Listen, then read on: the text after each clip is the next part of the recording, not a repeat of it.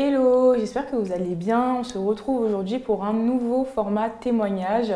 Donc c'est un format euh, dans lequel euh, une invitée vient, un ou une invitée d'ailleurs, vient euh, raconter une histoire qui lui est arrivée, a un message à faire passer. Donc en tout cas, si vous aussi vous souhaitez participer à ce format, je vous mettrai un mail qui s'affiche juste à l'écran pour pouvoir également participer.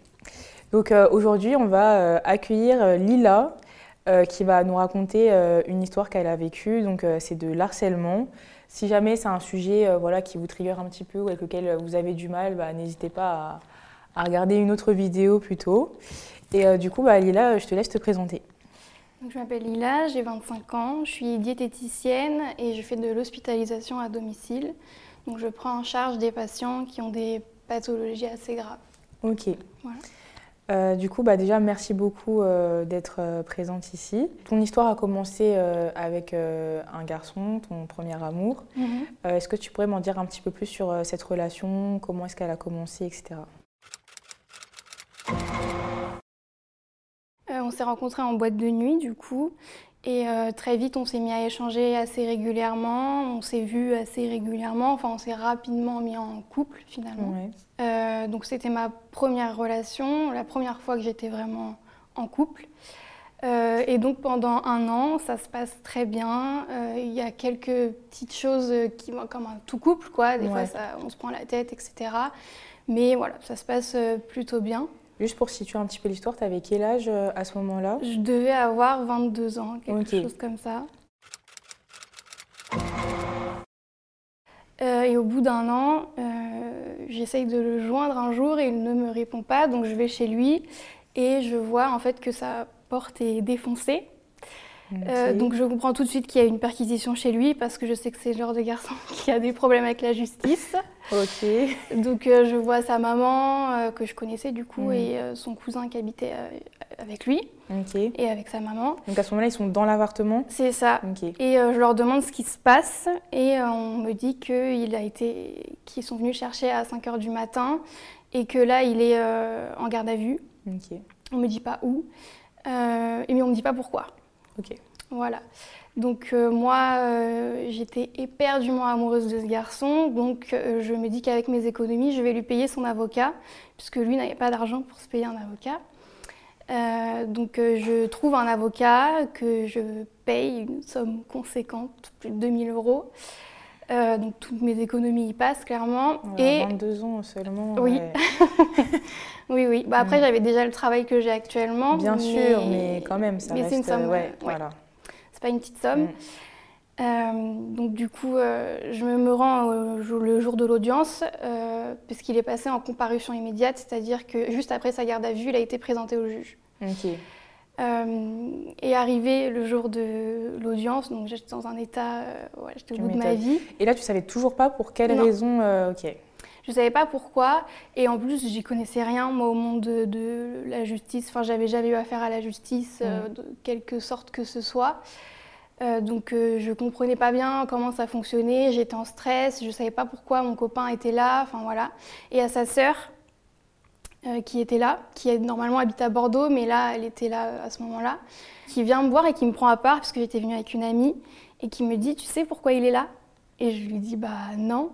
Et elle me dit que en gros cette personne a des problèmes avec les, relations qu'il entretient avec les filles et que des fois il va trop loin parce qu'il aime trop. Hmm. Euh, et que du coup il est là à cause d'une histoire euh, avec une fille. Donc déjà là je tombe de 10 mmh. 000 étages parce que pour, enfin si on m'avait demandé une heure avant s'il était fidèle, j'aurais juré euh, tout ce que ah j'ai qu'il était fidèle. Donc en fait à ce moment-là tu comprends en fait que ça s'est même passé pendant votre relation. C'est ça. C'est ça. Et comme c'est moi qui ai payé l'avocat, l'avocat vient me rendre des comptes régulièrement. Et lui, l'avocat a pu aller le voir euh, dans sa cellule. Enfin, je sais pas comment ça se passe, mais en tout cas, voilà, c'est ça. Il était dans le tribunal, enfermé, il a pu aller le voir. Et il me dit que euh, donc ce garçon, enfin mon copain, euh, ne veut pas que je que tu sois présente lors de l'audience. À l'audience, parce que sinon ça va ça va chambouler toute sa défense et voilà, il veut pas que je sois là, il veut pas me voir, machin. Euh, sauf que moi, comme sa sœur m'a dit quelque chose avant, je suis pas débile. Donc je me mets en fait, voilà, je, je rentre pas dans la salle, mais je reste collée à la porte de telle façon que lui ne me voit pas, mais que j'entends un petit peu ce qui se passe à l'intérieur. Et donc du coup, je vois la fille euh, en question. Et en fait, elle raconte que pendant euh, deux mois à peu près, euh, en fin d'année, donc ça, ce que je raconte là, ça s'est passé en début d'année, février, quelque chose comme ça. Et en gros, c'était en décembre. Pendant un mois, il avait entretenu une relation avec une fille, donc on était ensemble. Et cette fille-là a décidé de mettre fin à la relation et il l'a harcelée euh, par téléphone, il venait en bas de chez elle, etc. donc j'apprends tout ça en même temps que tous ceux qui sont là. Voilà, j'assiste au jugement, mais j'entends pas tout en plus, euh, donc voilà. Euh, et donc du coup, il prend six mois de prison ferme. Et euh, je sais six mois de sursis, quelque chose comme ça. Mais du coup, je suis dans la salle au moment du verdict, puisqu'il y a l'audience, ensuite le délibéré, donc tout le monde voilà, va ses occupations, et on revient tous dans la salle pour le verdict faut savoir que les comparutions immédiates, tu sais pas à quelle heure tu passes, tu sais pas à quelle heure ça finit. Donc je suis restée de 8h à 22h au tribunal dans un état bah pas possible. Euh, j'ai vraiment ressenti ce que c'était d'avoir le cœur brisé physiquement. Genre euh, vraiment c'était horrible. Et heureusement que j'avais une amie avec moi à ce moment-là. Et donc euh, au moment du, donc, du, du verdict, on annonce six mois de prison. Et euh, là, mon cerveau ne réfléchit plus. Je vais le voir en fait au box euh, enfermé des accusés et je lui dis Tu veux que je t'envoie de l'argent? Ah ouais, ouais, ouais. Pour la prison où il était. Mmh. Euh, tu veux que je te ramène des vêtements? Enfin voilà, je. voilà. Ok, t'étais. Ouais. J'étais complètement matrixée. En fait, pour moi, tant que j'avais pas d'explication, c'était pas vrai. Ouais. Et comme j'avais pas tout entendu, c'était pas vrai. Ouais, ok, je voilà. vois. Euh, sauf que du coup, ça c'était du coup février 2019, non février 2020. Ok. Donc en plein pendant le Covid. Ok. Euh, donc il part en prison. Euh, je dois faire ma demande de, parloir. Il faut savoir que quand tu es famille ou proche de quelqu'un qui est en prison, ils te font rien pour te faciliter la tâche. même si tu n'as rien fait, donc euh, j'ai mis au moins un mois, je crois, à avoir euh, mon droit ah, de visite. Donc en attendant, je lui déposais du linge, mais sans avoir droit de le voir. Euh, et donc j'ai fini par avoir mon, parloir autorisé, mais enfin j'ai mis plusieurs mois en fait avant de le voir, après son incarcération. Je peux te couper, mais à ce moment-là, ta famille, ton entourage, tu leur en parles ou tu restes discrète sur ce qui s'est passé? Au début, je voulais pas le dire parce que c'est clairement la honte d'avoir un mec qui est en prison. Euh, enfin, pour moi, en tout cas. Oui, à ce moment-là, je pour ces raisons-là, oui. Voilà. Euh, sauf que je sais très bien que mes parents vont s'en rendre compte, puisqu'à ce moment-là, je vis encore chez eux. Euh, que je passais beaucoup de temps chez lui et que de toute façon, ils allaient bien me voir partir avec des sacs de linge. Et puis, quand bien même ton état, enfin, je pense que ça devait se voir que tu étais. C'est ça, voilà, j'étais pas bien. Bah Donc, je leur explique tout. Parce que puis même, de toute façon, j'arrive pas à leur cacher. Ouais, tu as une relation assez fusionnelle, euh, proche avec eux. Ouais, ouais. ouais. Donc, euh, ouais, j'arrive pas à leur cacher et je leur dis tout. Je leur dis pourquoi il est là-bas, euh, pour combien de temps il est là-bas, etc. Et mes parents me disent écoute, peu importe ta décision, nous, on te soutiendra. Si tu décides de rester avec lui, on te soutiendra. Si tu décides de le quitter, on te soutiendra aussi. mais tu fais tes choix et voilà. Parce qu'ils savaient très bien que quoi qu'ils me disent, en fait, je ferai ce que je veux. Donc euh, voilà, ils ont décidé de prendre le parti de. C'est très intelligent comme, voilà. comme décision. Et du coup, pendant toute cette période-là où je ne peux pas le voir, je, en théorie, je ne peux pas lui parler, mais en prison, ça se passe jamais comme ça. Ils ont toujours un téléphone, euh, voilà. Donc on arrive quand même à, se téléphoner, mais moi je lui dis rien et je fouille énormément. Euh, et je trouve beaucoup de filles et en fait je me rends compte carrément à un moment donné, je me suis demandé si je pouvais dire qu'il avait été infidèle, parce que quand il s'est mis avec moi, il avait déjà deux autres meufs. Oh. Voilà. Donc j'étais même pas. C'est pas comme si c'était mis avec moi et qu'il m'avait trompé. Ouais, c'est vrai. C'est que déjà il a trompé ses deux autres meufs avec, moi et il m'a trompé. Et à ce moment-là, tu avais accès, je sais pas, à ses téléphones, à son ordinateur, à des trucs ou pas du tout? Non, euh, son téléphone il était aux pièces. ok, d'accord. pas à conviction, mais en gros euh, les pièces qu'il emmenait avec lui en mm. prison, mais qu'il n'avait pas le droit d'avoir. Mais euh, je réussissais à trouver ses mots de passe parce qu'il m'avait donné des mots de passe. Enfin, je me suis transformée en détective. Ici, on est un peu comme ça. voilà, j'ai fait des liens, euh, j'ai trouvé son compte Tinder et toutes les conversations avec les filles qu'il avait pendant qu'on était ensemble. Enfin, voilà, j'ai tout trouvé. Euh, bref, je me suis rendu compte qu'il n'avait jamais été fidèle, que c'était pas une histoire d'une fille, que c'était euh, des dizaines de filles que j'ai contactées. Euh, au final, je sais pas pourquoi, mais bon, je sais pas, j'avais besoin de, leur parler. De l'entendre, de te rassurer. De... C'est ça. Et ces filles-là m'ont dit fuis. S'il est en prison, pars. Parce que c'est ta seule échappatoire. Sauf que moi, à ce moment-là, il n'a jamais été violent avec moi, il n'a jamais été, euh, euh, ne serait-ce que blessant psychologiquement. Enfin, en tout cas, à ce moment-là, je ne le percevais pas comme ça. Je me suis jamais sentie en danger avec lui à ce moment-là. Donc, je décide de quand même rester avec lui. Et je lui dis, euh, on reste ensemble à une seule condition, c'est que quand tu sors de prison, on aménage ensemble. Voilà. Au final, donc tu t'es dit que ouais, tu allais peut-être plus pouvoir le surveiller ou plus pouvoir le tenir, entre guillemets. C'est ça, ce qui n'est pas du tout le bon, le bon raisonnement, hein, il faut se le dire. Mais à ce moment-là, c'était la seule... Euh, et puis de toute façon, j'étais incapable de le quitter. Donc euh, voilà.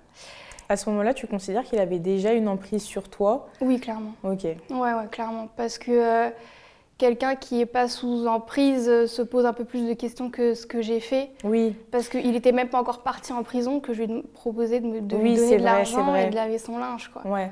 Mais des fois, tu peux dire oui, juste elle était amoureuse. Il y en a, ils vont se dire elle était un peu bête ou quoi, tu vois. Alors que finalement, c'est un climat que la personne a déjà instauré en fait depuis des mois et elle est, rentrée dans ta tête et tu pars pas comme ça en fait. C'est ça, mm. tout à fait. Il faut savoir que quand, au début, on enfin, pendant cette première année, lui me disait je t'aime.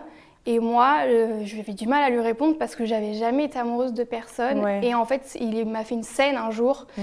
en me disant oui, tu te rends compte. Donc je me suis sentie obligée de lui dire que je l'aimais. Et quelque part, j'ai l'impression qu'il a provoqué euh, c'est bizarre de dire ça, mais le ah. fait que je finisse par me convaincre que je l'aime. Je vois bien ce que tu veux dire. Euh, voilà. Ok. Donc euh, c'était lui en fait qui me reprochait ah t'es pas assez comme ça avec moi, t'es mm. pas assez comme ci. Et comme moi j'étais hyper malléable à ce moment-là, et ben je faisais. T'as as bu ses paroles et tu t'es adapté à fonction de lui. Et, quand on se disputait, je m'excusais même si c'était de sa faute à lui. Euh, enfin voilà, j'étais mm. clairement déjà à ce moment-là, oui, sous emprise, mais moi à ce moment-là, je le percevais pas du tout comme ça. J'étais juste très amoureuse de mon copain. Et euh, je, je, le soutiendrai dans toutes les épreuves. Et juste, tu avais contacté du coup cette fille-là qui l'avait déjà harcelée ou non Non, t'as pas pu. Euh, Celle-ci, je l'ai jamais contactée parce que. Est-ce qu'au fond, c'est pas parce que tu voulais pas voir la vérité aussi? À ce moment-là, oui, clairement. en plus, il y a une espèce très, une concurrence très malsaine qui s'installe. Euh, et c'est pour ça aussi, je pense que j'ai voulu les contacter. C'est pour leur dire que j'étais là aussi. Ouais, je que c'est aussi mon copain. Mm. Et que, enfin, c'est horrible hein, avec le recul, mais. Bien euh, sûr, mais. Et puis surtout, quelque part, en espérant que ces filles-là vont partir. Ouais. Et que je vais y être la seule. Ok. Voilà. Et des filles, j'en ai contacté au moins 3-4 qui m'ont toutes dit la même chose. Et euh, il y en a une qui m'a dit qu'il euh, reviendrait toujours à elle. Euh, hmm. Elle, elle était en, vraiment. Ouais, elle-même était un peu. Elle, ça faisait des années en fait ah, qu'elle était dans. Voilà. Et donc du coup, voilà, la condition c'était que vous aménagiez ensemble. Oui. Donc une fois qu'il est sorti et que vous avez aménagé ensemble, comment ça s'est passé? Euh, une fois qu'il est sorti et qu'on a aménagé ensemble, c'était un peu. Euh, bah, ça se passait bien, il était sorti de prison, euh, j'étais contente. Vous avez pu en rediscuter? Enfin, il était en mode plus jamais je prends. Il m'a dit, il m'a promis que plus jamais il me tromperait, que c'était une erreur, que c'était moi la seule, que c'était moi la number one. Parce la que. Voilà, c'est ça. Mm. Parce que moi, il m'avait présenté à sa famille et qu'il n'avait jamais fait ça avec aucune autre fille, qu'il m'avait présenté à son meilleur ami. Son meilleur ami m'envoyait, des... enfin ses meilleurs amis mm. m'envoyaient des messages pour me dire qu'il n'avait jamais été comme ça avec une autre fille. Enfin, c'était voilà. Et moi, j'y croyais. À ce moment-là, j'étais me disais bah oui, c'est voilà, moi je passais tout, j'étais quasiment H24 avec lui, mm. pas tout le temps du coup. Je, rigole parce que je me vois en toi, hein, je précise. Oui oui. Mais, oui, c'est ça. C'est que j'étais la, la, titulaire et euh, du coup, lui me jure qu'il ne recommencera pas, euh, que quand il sort, on emménage ensemble et que tout se passera bien. Et voilà. Il faut savoir que même en prison, il envoyait des lettres à d'autres filles. C'est-à-dire que j'étais la seule à avoir un droit de visite, donc j'étais la seule qui pouvait le voir. mais je voyais, parce que j'étais vraiment une détective, je voyais quand, dans les lettres qu'il m'envoyait, tu sais, tu vois le relief de la lettre qu'il a écrit avant. C'est une blague. Et du coup, je regarde, j'essaie de lire et je vois ah Bonjour mon amour et je reprends toutes les lettres qu'il m'a envoyées avant. Il n'y a pas de Bonjour mon amour, tu vois. Et je vois qu'il dit la même chose à ces filles-là qu'à moi. Genre qu'il va se tatouer mon prénom, euh, ah que je suis la femme de sa vie et qu'il va, va me faire des enfants, qu'on va se marier. Et même en voyant ça, je me disais non, il a fait une autre lettre qu'il m'a pas envoyée. Enfin, mmh, dans le déni complet. Et euh, du coup, c'est quand que ça a commencé un petit peu à se compliquer? Un jour, il part, en fait, euh, de là où on habitait, en me donnant un prétexte bidon, acheter des charbons à chicha. Sauf que là, moi où j'habite, c'est la campagne. J'habite dans un centre équestre à ce moment-là. Donc, c'est une grande maison dans un centre équestre qui est coupée en plusieurs euh, petits appartements. Et euh, donc il me dit qu'il va chercher un charbon à chicha. Je lui dis que c'est impossible qu'à cette heure-là, à l'heure où il part, il puisse en trouver. Il me dit si, si, t'inquiète, je connais. Donc je laisse partir. Et c'était en fin de soirée, il devait être, je sais pas, 22h, quelque chose comme ça. Et il me dit qu'il en a pour une heure et qu'il revient. Au bout de une heure, deux heures, trois heures, quatre heures, il est toujours pas revenu. Donc moi, je dors pas pendant ce temps-là. Je le harcèle, il me répond pas. Euh, et donc du coup, euh, comme on habite ensemble, il y a son ordinateur chez moi, donc je, et j'ai le code de son ordinateur, donc j'allume son ordinateur et c'est un Mac, son téléphone est un iPhone, donc c'est connecté. Et du coup, je vais dans les photos, donc dans les photos euh, sa galerie, il n'y a rien, et je vais dans les photos récemment supprimées. donc encore inspecteur, ouais, euh, voilà. T'es forte, t'es forte. et là, je vois en fait des captures d'écran de son Snap avec au moins 4, 5, 6 conversations de filles donc je vois juste les noms des filles, mais je vois pas les conversations. Et des captures d'écran de Snap de filles qui lui envoient des snaps. Oui, bon, tu comprends. Voilà. avec euh, les antécédents. Voilà. Donc euh, voilà, donc je, vois tout ça. Pareil, je tombe de mille étages, et je, je me suis mal. Enfin, c'est horrible mm. cette sensation. Et quand il rentre, donc euh, je sais plus combien de temps plus tard, il voit qu'en fait je suis dans le lit avec son ordinateur, donc il comprend que mm. j'ai fouillé. Et je lui dis qu'en gros, je lui dis c'est quoi ça, c'est quoi ça, c'est quoi ça, ah c'est rien, c'est pas, c'est pas moi, c'est mon pote qui me l'a envoyé, c'est pas moi qu'on l'a envoyé, etc. Mais vu ses antécédents, je ne l'ai pas cru à ce moment-là. Donc je lui dis tu prends tes affaires et tu pars de l'appartement et tu rentres euh, chez ta mère. Enfin, il habitait vraiment chez ta mère à ce moment-là. c'est pas une expression, mais voilà, tu rentres, voilà, tu prends tes affaires et tu te barres. Et euh, lui, à ce moment-là, me dit que je suis folle, euh, qu'il a rien fait. Euh, et il veut même pas répondre à mes questions mm. parce que c'est bon, c'est moi que je suis folle. voilà. Sauf qu'au moment où il part, en fait, il prend trois caleçons, de t-shirts et il s'en va. Quoi. Donc, ouais, t'as compris qu'il comptait revenir. Voilà, clairement. Je me dis, il me prend pas au sérieux. Donc, j'étais encore dans mon élan de. je vais, et surtout avec tout ce que tu avais accepté, on va dire, jusqu'ici, il devait se dire que. Ben oui, c'est ça. que comme d'habitude, il allait pouvoir revenir. Euh, parce qu'il y avait des fois où je soupçonnais de choses. Je lui demandais des explications. J'avais pas de preuves noir sur blanc et il niait toujours. Et je finissais par me dire que c'était vraiment moi qui étais folle, que c'était vraiment de ma faute. Et comme on se prenait la tête un, peu fort, je lui criais dessus, etc.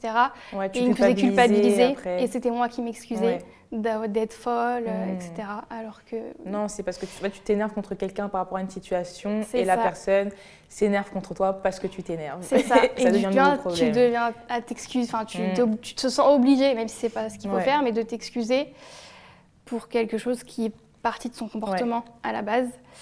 Euh, donc euh, oui, il prend euh, ses affaires, il s'en va.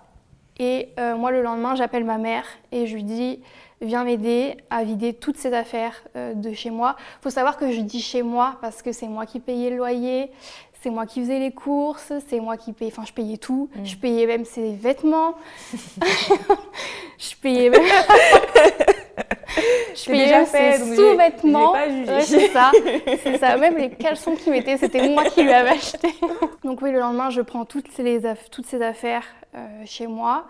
Et en fait, je dis à ma mère, mets-les euh, chez toi, euh, parce qu'une une maison et ils ont plus de lieux pour stocker toutes les affaires. Et je lui envoie un message en lui disant, si tu veux récupérer tes affaires, tu vois avec mes parents et tu te débrouilles avec eux pour récupérer tes affaires. Elles sont voilà, à tel endroit si tu veux les récupérer. Il connaissait mes parents, hein, du coup. Oui. Il- je- euh, enfin, ils Et ça va, il avait une bonne relation euh, avec eux ou... C'était le gendre idéal. Ouais. euh, il était euh, bien sous tout rapport avec eux, poli, Poli, correct, discret ouais, même.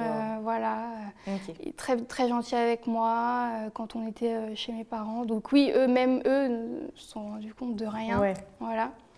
Bon, après, avec l'épisode de la prison, bien sûr. ça les avait refroidis un peu. Mais euh, de toute façon, voilà, ils me suivaient euh, coûte que Ouais. coûte, quoi. Voilà. Ok. Ok, donc en fait, à ce moment-là, en tout cas, tu as vraiment un déclic Ouais, par rapport à lui. Un ouais. premier. Un premier déclic, un demi-déclic. Donc, euh, lui, du coup, il commence à m'incendier, à me dire que c'est de ma faute, que je vais loin, voilà, que c'est rien, etc. Que et tout ça. Voilà, c'est ça. Il commence un peu euh, à être très insistant, il m'appelle tous les jours, je lui réponds tous les jours en lui disant que je ne veux plus accepter ça, que c'est pas la vie que je veux avoir euh, et que euh, voilà, c'est fini. Euh, mais il continue de m'appeler, il continue de m'envoyer des messages. À ce moment-là, je le bloque pas euh, parce que je suis pas encore à Ouais. fond dans voilà. C'est une période où on n'est pas ensemble, mais on se voit. Euh, il vient chez moi, je vais chez lui, mais on n'est pas ensemble et ça se passe mal, ou un coup ça se passe très bien. Euh, il y a, voilà, c'est vraiment une période de, de haut, Ouais. de bas. Ses affaires, c'est moi qui finis par les récupérer et les déposer chez sa mère. Mmh, ouais. Donc euh, j'ai clairement fait le taxi et euh, quand je vais déposer les affaires, il n'était pas là. Et après, il me l'a reproché, ouais, euh, c'est la honte, ma mère, elle t'a vu déposer les affaires chez moi, etc. Donc pareil, des reproches. Voilà. Donc à ce moment-là, on est donc plus ensemble, mais on se voit. Mais du coup, moi, j'ai un peu plus de liberté Ouais. parce que je me détache un peu quelque part, euh, pas totalement, mais un peu de son emprise. Euh, donc je sors plus avec des copines. C'est le confinement, mais euh, enfin il y a eu plusieurs confinements pendant vrai, cette période-là. Mais euh, comme j'ai avec deux amis, on habite au même endroit dans ce centre équestre, bah, on se voit quand même Ouais, assez régulièrement. assez régulièrement, etc. Donc voilà, on peut, on va aller l'une chez l'autre, etc. Et un jour, euh, en décembre, euh, donc on s'est quitté en octobre, en décembre, il vient chez moi parce qu'il a des choses à récupérer, mais c'était une période où ça se passait très mal. On se faisait que de se prendre la tête. euh, parce que, pareil, c'était de ma faute, j'étais folle, j'en mettais plein la gueule pour rien. euh, donc voilà. Il vient chez moi et en fait, il vient, il prend mon téléphone tout de suite, sauf que moi, j'ai jamais rien eu à cacher. Il a toujours pu prendre mon téléphone, contrairement à lui. Moi, je n'ai pas le droit de toucher son téléphone. Euh, et il commence à fouiller. Moi, je vais me recoucher parce que c'est un, il vient un soir tard. Et euh, donc, je me recouche et je lui dis, euh, quand tu as fini, pose mon téléphone et Et rentre chez toi, voilà. Sauf que lui, en fait, il trouve rien dans mon téléphone, donc ça l'énerve. Donc il me dit que il y a forcément quelque chose, que je l'ai trompé, que, euh, il, il se persuade que que je l'ai trompé, que j'ai Ouais. fait quelque chose, alors que ça doit être de ta faute en fait. Quoi qu'il ça. arrive, c'est ouais, tu dois être la fautière. C'est ça. Et je lui dis, t'as rien trouvé, donc pourquoi tu me, enfin pourquoi tu viens m'embêter, quoi? Ouais. Genre euh, pose mon téléphone et laisse-moi tranquille. Et on n'est plus ensemble, voilà. Mais à ce moment-là, il l'entend pas. Il a mis du temps à l'entendre. Et euh, je vois qu'il s'énerve et qu'il redescend pas en fait. Qu'à aucun moment il se calme, alors que d'habitude il finissait toujours par se calmer. Donc je me lève de mon lit et euh, je décide de commencer à m'habiller pour sortir de l'appartement Mm. parce que je commence à me sentir un peu en danger. Et aussi je vois, le, parce que j'ai mon chien à ce moment-là, du coup mon chien que j'ai adopté après la rupture en octobre. Ok. Voilà. Qui, mine de rien, m'a aidé aussi Oui. à faire face, etc., d'avoir une présence, de devoir Mm. s'occuper de quelqu'un. Oui, euh, totalement. voilà. Donc ça n'a jamais été notre chien, ça a toujours Oui. été mon chien, je l'ai adopté toute seule. Et euh, je vois oui, le comportement de mon chien qui change. Je le vois Ah, vraiment. Il devient qui- craintif, Voilà. euh, il a peur de lui aussi. C'est ça. ouais. Je vois son regard qui change et je vois qu'il devient craintif aussi. Et je me dis, c'est pas que moi, c'est une ambiance générale, Ouais. si même mon chien le ressent. Donc je me lève, j'essaye de m'habiller et je lui dis, je vais sortir, enfin je, je pars de l'appartement. Euh, il m'empêche de sortir, il ferme le verrou à clé. C'était des verrous euh, qu'on tourne Ouais. juste en- voilà, comme ça. Donc euh, quand j'essayais d'approcher pour retourner le verrou, il m'en empêchait. Euh, il m'empêchait de m'habiller, il me portait. C'était limite une bagarre pour que je puisse mettre Ouais. un pantalon et un, un manteau, parce Mm. qu'on était en décembre, donc il faisait froid Ouais. dehors. Je finis par réussir à m'habiller à moitié, à au moins mettre un pantalon et un pull. Enfin bref, c'était n'importe quoi. Et je prends mon chien, je lui mets son harnais et je lui dis je sors. Enfin, je lui dis pète la télé si tu veux, pète mon téléphone. Oui, parce qu'à ce moment-là, il te menace de tout casser chez toi si tu pars. C'est ça. Il me dit que ouais, en gros, il va tout péter. Et il y a des choses, genre trois choses dans tout l'appartement que c'est lui qui a payé. Donc il me dit, bah, je vais repartir avec. Euh, je lui dis, bah, pars avec. oh, je connais tellement ce discours. C'était vraiment en plus genre euh, une table basse, euh, une chaise de bureau et c'était des trucs. J'ai envie de dire, bah, pars avec quoi. Mm. tu vois, vraiment, il avait acheté trois trucs, il fallait que je lui rende mm. quoi. Bref. Et je lui dis, prends ce que tu veux, pète tout si tu veux. Enfin voilà, je m'en foutais du matériel. Et euh, au moment où il a compris que la seule chose qui m'importait, c'était de sortir avec mon chien, et que du coup la seule chose qui m'importait, c'était mon chien, il a décidé de s'en prendre à lui, physiquement, euh, plusieurs fois. Mmh. Euh, donc là, c'est le début de l'horreur, c'est la pire agression de toute ma vie. donc il a étranglé à plusieurs reprises. Mmh. il débranchait des multiprises chez moi pour pouvoir l'étrangler avec. Euh, mon chien, il a, quand je le tenais en harnais, il a réussi à se défaire du harnais parce qu'il a commencé à l'attraper et il a eu peur. Euh, donc il était euh, au bout d'un moment terré au fond de mon lit parce que c'était un studio, du coup il n'y avait aucune porte nulle part. même la salle de bain, c'était pas une porte, c'était un rideau. Les toilettes, elles étaient sur le palier, ah donc, aucune, aucune échappatoire. Mmh. Je peux m'enfermer nulle part avec mon chien. Euh, donc oui, il l'étrangle à plusieurs reprises, il lui donne des coups de pied. Euh, moi, je vois, enfin, c'était horrible parce que j'ai l'image de mon chien qui peut plus respirer avec ses mains autour du, enfin, c'était mm. horrible. Il a mis ses mains autour du, du, zoo. Euh, il lui avait acheté un petit couteau porte-clés parce qu'il aimait bien. Enfin bon, bref. Et il m'a dit, tu vois le couteau que tu m'as acheté, bah, ce soir, je vais tuer ton chien avec. De toute façon, je je mm. quitterai pas l'appartement tant que ton chien sera pas mort. Euh, crois-moi, ce soir, c'est ton chien qui va mourir. Et ça a duré au moins deux heures. Euh, c'était pas deux heures où il s'acharnait contre mon chien, mais c'était une agression, euh, je le suppliais, une agression, je le suppliais, une agression, je le suppliais. Ça s'arrêtait jamais. Euh, et il avait mon téléphone, donc je pouvais prévenir personne. et j'étais aussi à un étage élevé, donc je pouvais même pas sortir par la fenêtre ou parce que bah, sinon clairement je voilà. Euh, ça allait tellement loin que je me suis vue jeter mon chien par la fenêtre. Parce que je me suis dit que c'était la seule échappatoire. Euh, parce qu'il allait finir par le tuer en fait et que au moins bah, si je, je me suis dit si je le jette par la fenêtre il aura une patte cassée. Alors que si je le laisse là il va mourir. Enfin je me suis vraiment fait des films euh, essayé de trouver une échappatoire. Et donc je le suppliais de pas tuer mon chien que je lui disais mais c'est un film tu te rends pas compte tu peux pas me dire ça mm. genre c'est pas possible tu vois et il me disait si, si. Euh, mais je lui dis, mais tu te rends pas compte que mon chien, c'est ce qui m'a permis d'aller mieux une fois qu'on s'est séparés? Il m'a dit, bah justement. en fait, c'est là que tu vois son, son double visage, c'est là que tu commences à vraiment voir euh, le vice et la méchanceté, on va dire, qu'il peut y avoir euh, chez cette personne. Et son regard noir, c'est plus la même personne. Mm. Je vois un autre, une autre personne. Et du coup, c'est lui aussi, mais, oui, mais... mais je connaissais pas cette partie-là de lui. Il finit par me rendre mon téléphone en me disant euh, par contre, je te préviens, si tu préviens qui que ce soit, parce qu'il savait que mes, amis habitaient juste à côté, si tu préviens qui que ce soit, euh, tu vas voir ce qui va se passer. Donc il me menace sans me dire vraiment. J'appelle une de mes amies sans qu'il le voie. Et je pose le téléphone à côté de moi, euh, retourné, pour pas qu'il voit que c'était en train de passer un appel. Et je lui dis Arrête avec son prénom. Mm, mm, arrête, fais pas ça, pourquoi tu t'en prends à mon chien, pour qu'elle comprenne qu'il se passe quelque chose. Euh, elle finit par euh, raccrocher et elle m'envoie un message en me disant il faut que je vienne. je lui ai dit oui, vite, ou juste vite, je crois. Enfin, j'ai vraiment fait le mot le plus court que je pouvais. Et euh, je l'entends du coup monter les escaliers. Elle toque et pour moi, jamais il allait l'ouvrir. Sauf qu'à ce moment-là, il comprend pas qu'elle toque parce que je l'ai prévenu, puisqu'il n'a pas vu. Et donc elle rentre et elle dit bah, Qu'est-ce qui se passe? Enfin, t'as pété un plomb en, mm. parlant à mon ex je hurle, je pleure, je lui dis que euh, qu'il s'en est pris à mon chien. À ce moment-là, je suis assise par terre au milieu de mon salon avec mon chien entre les jambes, mm. où je le bloque clairement parce que bah, lui, il essaye de fuir aussi, c'est son instinct de, survie qui veut ça. Et donc du coup, au moment où il comprend qu'elle vient, enfin, il comprend qu'elle vient parce que je l'ai prévenue et que du coup elle est au courant maintenant puisque je viens de lui dire. Il se met à vriller et euh, il va dans la cuisine et il prend un couteau Et il dit ouais, bah t'as voulu prévenir ta copine, bah maintenant tu vas assumer, moi j'ai pas peur de vous, etc. Et en fait il, il, va dans la cuisine, il revient dans le salon et il commence à dire qu'il va, va, tuer mon chien, etc.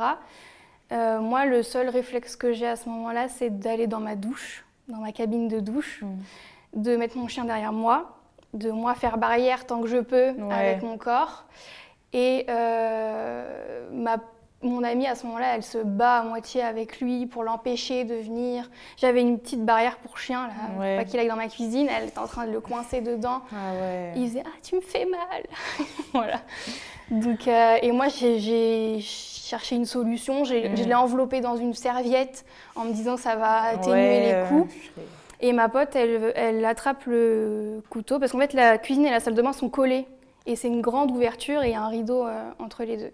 Donc ma pote, elle attrape un couteau et elle me jette dans la cabine de douche et elle me dit quand, tu, quand je te dis de me le donner, tu me le donnes. Elle, elle se voyait déjà le planter en fait. Ah ouais. On est arrivé à un stade où. Euh, ouais, tellement c'était catastrophique. C'est ça. Euh, et elle, du coup, elle a prévenu personne pour vous rejoindre? Il y avait un homme qui habitait sur place et elle l'a prévenu. Elle lui a dit si je viens pas au bout d'un certain temps, il faut que tu viennes. Quoi. Ok. Donc euh, il y a du coup le moment où moi je suis dans la cabine de douche devant mon chien, ma pote devant moi, euh, debout devant moi, et lui derrière. Il faut savoir qu'il fait plus d'un mètre 90, donc c'est, il est très grand. Mmh. Euh, en train de mettre des coups de couteau. Euh, mais il, essaye de m'éviter quand même, mais, il, essaye de mettre des coups de couteau, etc. Mm. Ma pote, c'était vraiment euh, la cohue. Elle me lance son téléphone en disant appelle les flics, mais moi j'étais. Enfin bon, bref. Et du coup, il y a cet homme-là qui habite sur place à ce moment-là, qui arrive et il l'entend. Il entend quelqu'un en fait monter dans les escaliers et à ce moment-là, il part de la salle de bain cuisine et il va dans le salon. Il se rend compte que c'est un homme qui vient et qu'on est en train d'appeler la police, donc il s'en va. Il a discuté, je crois, euh, cinq minutes avec euh, cet homme-là qui habitait sur place et euh, il est parti. donc moi j'appelle la gendarmerie, je leur explique. Et une fois qu'il est parti, en fait j'ai tellement peur qu'il revienne que je ferme la porte et que je mets mon canapé devant parce que je suis terrorisée. Et les gendarmes, ils ont fait quelque chose Ils ont dit quoi enfin... Les gendarmes, ils sont venus du coup à mon, dans mon domicile. ils m'ont dit qu'il fallait que j'aille déposer plainte. De toute façon, il n'était plus là. Ouais. Euh, ils m'ont dit qu'ils allaient patrouiller, euh, mais je lui ai dit ça sert à rien. De toute façon, il habite pas là, il habite au moins à 45 minutes. Mm. Donc il est rentré chez lui. Il n'est pas en train de rôder, ça m'étonnerait. Euh, donc du coup, je, voilà, ils me disent qu'il faut que j'aille déposer plainte le lendemain matin. Ils me demandent ce qui s'est passé, donc mm. je, leur, je, leur, raconte qu'il y a eu des violences, que je me suis pris des coups en voulant protéger mon chien, mais que les coups étaient dirigés vers mon chien. Ok. Euh, donc euh, le, enfin, le soir, je dors chez mon ami. Je vais le lendemain matin chez mes parents parce que je voulais pas leur dire, euh, les réveiller en pleine nuit pour leur dire et tout. Donc j'y vais le lendemain matin. mes parents s'occupent d'emmener mon chien chez le vétérinaire et moi je vais déposer plainte. Et donc j'arrive pour déposer plainte et je tombe sur une gendarme femme qui me demande pourquoi je viens déposer, déposer plainte et je lui dis pour des violences. Et elle me dit Ah, mais c'est chez vous qu'ils sont intervenus, mes collègues Je lui dis oui. parce que comme tu l'as dit, c'est un endroit qui est assez petit, donc euh, voilà, ça fait très vite le tour. Oui, c'est euh, ça. Voilà, oui. Puis il y a une gendarmerie euh, pour, plusieurs, je vois. Voilà, pour plusieurs villes, et donc il n'y a pas beaucoup d'interventions dans ces secteurs-là aussi. Donc ils savent oui, assez rapidement, enfin voilà, elle fait le lien. Et elle me dit, mais vous savez que si vous mentez, vous allez avoir tant d'euros d'amende, etc. Et je lui dis, bah non, je ne le savais pas, mais euh, je m'en fiche parce que je suis pas en train de mentir. Non, mais parce que vous avez dit à mes collègues euh, qu'il ne vous avait pas tapé vous, qu'il n'y avait pas eu de violence, qu'il avait juste, juste tapé votre chien. Euh, et je lui dis, bah oui, je leur ai dit la même chose à vos collègues, c'est que je me suis pris des coups en voulant protéger mon chien. Mais quand tu l'avais expliqué, est-ce que tu avais minimisé pour encore le protéger un petit peu ou non, là cette fois-ci clairement euh, vraiment ok oui tu étais vraiment au bout du bout ouais, non, donc non, euh, voilà rien du tout ok.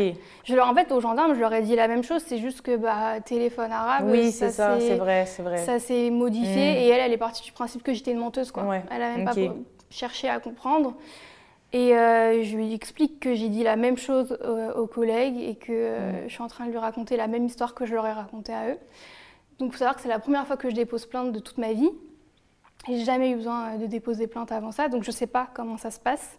Et je me retrouve face à une gendarme euh, hyper hostile, euh, qui répond à des appels personnels pendant que je suis en train de raconter ce qui m'est arrivé. qui a une expression faciale, clairement, ça se voit qu'elle n'a pas envie d'être là et que ça la saoule. Elle, elle prend quand même ta plainte à ce moment-là? Elle, elle, prend ma plainte. Ok. Parce que de toute façon, elle est obligée. mais oui, elle prend ma plainte, mais elle ne fait rien pour me faciliter la tâche elle essaye, euh, en fait, elle essaye de me pousser dans mes retranchements, euh, euh, de, de me poser des questions pièges, alors que moi, il n'y a pas de piège puisque mon histoire, je la raconte, elle s'est passée la veille, enfin voilà.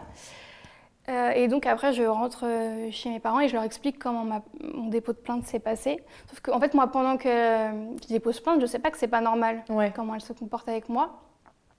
Et mon père m'explique que c'est pas normal, qu'elle aurait pas dû se comporter comme ça avec moi, que je suis une victime, que je mérite quand même un autre traitement. Mm. Euh, que mais j'étais même pas assise, elle me traitait déjà de menteuse. J'étais avec mon amie aussi qui m'a aidée ce jour-là parce qu'elle a fait une déposition. Oui, c'est vrai en plus qu'il y a un témoin, enfin même deux. Euh. C'est ça. Donc euh, voilà. voilà, donc on me dit que c'est pas. Enfin, il m'explique que c'est pas normal, que voilà, si ça vient à se reproduire, si je redépose plainte et que, mm. et que ça vient à se reproduire, il faut pas que je que je la laisse faire, quoi, clairement. Suite à ça, lui, qu'est-ce qu'il fait? Et aussi, est-ce que la plainte, elle est classée sans suite ou il se passe quelque chose La plainte, en fait, comme on n'habite pas dans la même ville et pas dans le même département, moi, je dépose plainte dans, le, dans la gendarmerie à côté de chez moi et la plainte est envoyée au, commissariat euh, d'à côté de chez lui et en attente d'être traitée par les policiers ou gendarmes du, du, commissariat ou de la gendarmerie euh, à côté de chez lui. Voilà. Euh, donc en fait, moi je fais ma plainte et après j'ai pas de nouvelles. C'est pas classé sans suite, mais il n'y a pas eu a pas eu de suite. De suite. voilà. Mais c'est pas classé. Voilà. Euh, donc euh, après, du coup, lui, il, il, me réharcèle quelque part, il m'envoie plein de messages, il m'appelle, il me fait des chantages au suicide. Tu m'as quand même dit que quand tu dis plein de messages, c'est quand même des. Euh, c'est des centaines de messages par jour. 300 messages par ouais, Des centaines d'appels par jour et c'est incessant. Il m'appelle, je réponds pas, il m'appelle, il hmm. m'appelle, il m'appelle. Sauf que là, en fait, il m'a envoyé des photos de lui sur le périph' à 150 en me disant Je roule vite à cause de toi. Hmm. Euh, si, euh, si, je, si je meurs, ce sera de ta faute. Donc, moi, je lui ai envoyé des messages en lui disant Mais fais pas ça. Parce qu'à ce moment-là, j'ai pas encore compris, et pourtant il a agressé mon chien, hein, oui. mais j'ai pas encore compris à quel point son esprit n'est pas sain et que je peux pas le raisonner en fait. Donc euh, voilà, je lui dis fais pas ça, etc. Donc je, continue de lui répondre, mais quand il va dans des extrêmes en fait. Voilà. Un jour, il m'envoie la photo d'une arme en me disant euh, voilà, j'ai une arme chez moi, euh, je vais me mm. je vais aller tel jour à telle heure sur tel parking et je vais me tirer une balle dans la tête. Mm. Euh, pour que je vienne, clairement, sauf que je ne l'ai pas fait. J'ai même fait venir les pompiers chez lui parce qu'il m'avait appelé en me disant qu'il allait et qu'il allait le faire maintenant. Donc moi, j'ai appelé les pompiers, je leur ai dit à tel endroit, il, a dit qu'il allait suivre et il s'est enfui de l'hôpital. Enfin, bref. Et un jour, en fait, c'était toujours les mêmes phases. C'était euh, j'étais une personne horrible, j'étais une voilà. Et à ce moment-là, est-ce que, euh, voilà, parce qu'il avait déjà eu euh, une euh, précédente audience, il était déjà allé en prison, à ce moment-là, est-ce qu'il y avait un diagnostic qui avait été posé sur sa santé mentale ou, ou pas du tout? Non, parce que c'était, c'était le premier jugement et il avait déjà eu des histoires similaires avec d'autres filles, mais c'était pas allé jusqu'au jugement. Ok. Donc euh, les juges n'ont pas pris ça en compte ou ils ne se sont même pas posé la question. Mais il avait une euh, obligation de soins psychologiques. Ok, d'accord. Psychologique et psychiatrique. Qu'il a fait Qu'il a fait. Ok. Mais si tu n'as pas envie, enfin si tu vas, en, voilà. Voilà, en faisant un petit peu semblant, c'est voilà, c'est vrai. C'est ça. Ça sert à rien si tu n'as pas envie en fait. Donc, euh, il le faisait, mais ouais, c'était pas très utile. Et il avait du sursis pour la personne d'avant. Mais il faut savoir que moi, je ne savais pas. Je pensais que dès la première plainte, il allait repartir en prison. Mais en fait, le sursis, c'était pour cette personne. C'est-à-dire que tant qu'il ne réitérait pas des faits d'harcèlement, de violence, etc., contre cette personne, il ne prendrait pas le sursis. Mais s'il fait les mêmes faits sur une autre personne, le sursis n'est pas, pas pris en compte. Voilà. Euh, donc, il, oui, donc il passe par ces phases de euh, c'est moi la méchante, je suis horrible, euh, je lui fais du mal, voilà à la phase de il devient l'homme parfait, je suis la, femme de sa vie, toujours la mère de ses enfants, de ses futurs enfants, enfin bon voilà. Et il me dit, euh, du coup ça c'était en janvier, mi-janvier je crois, Il me dit euh, accorde-moi une dernière soirée.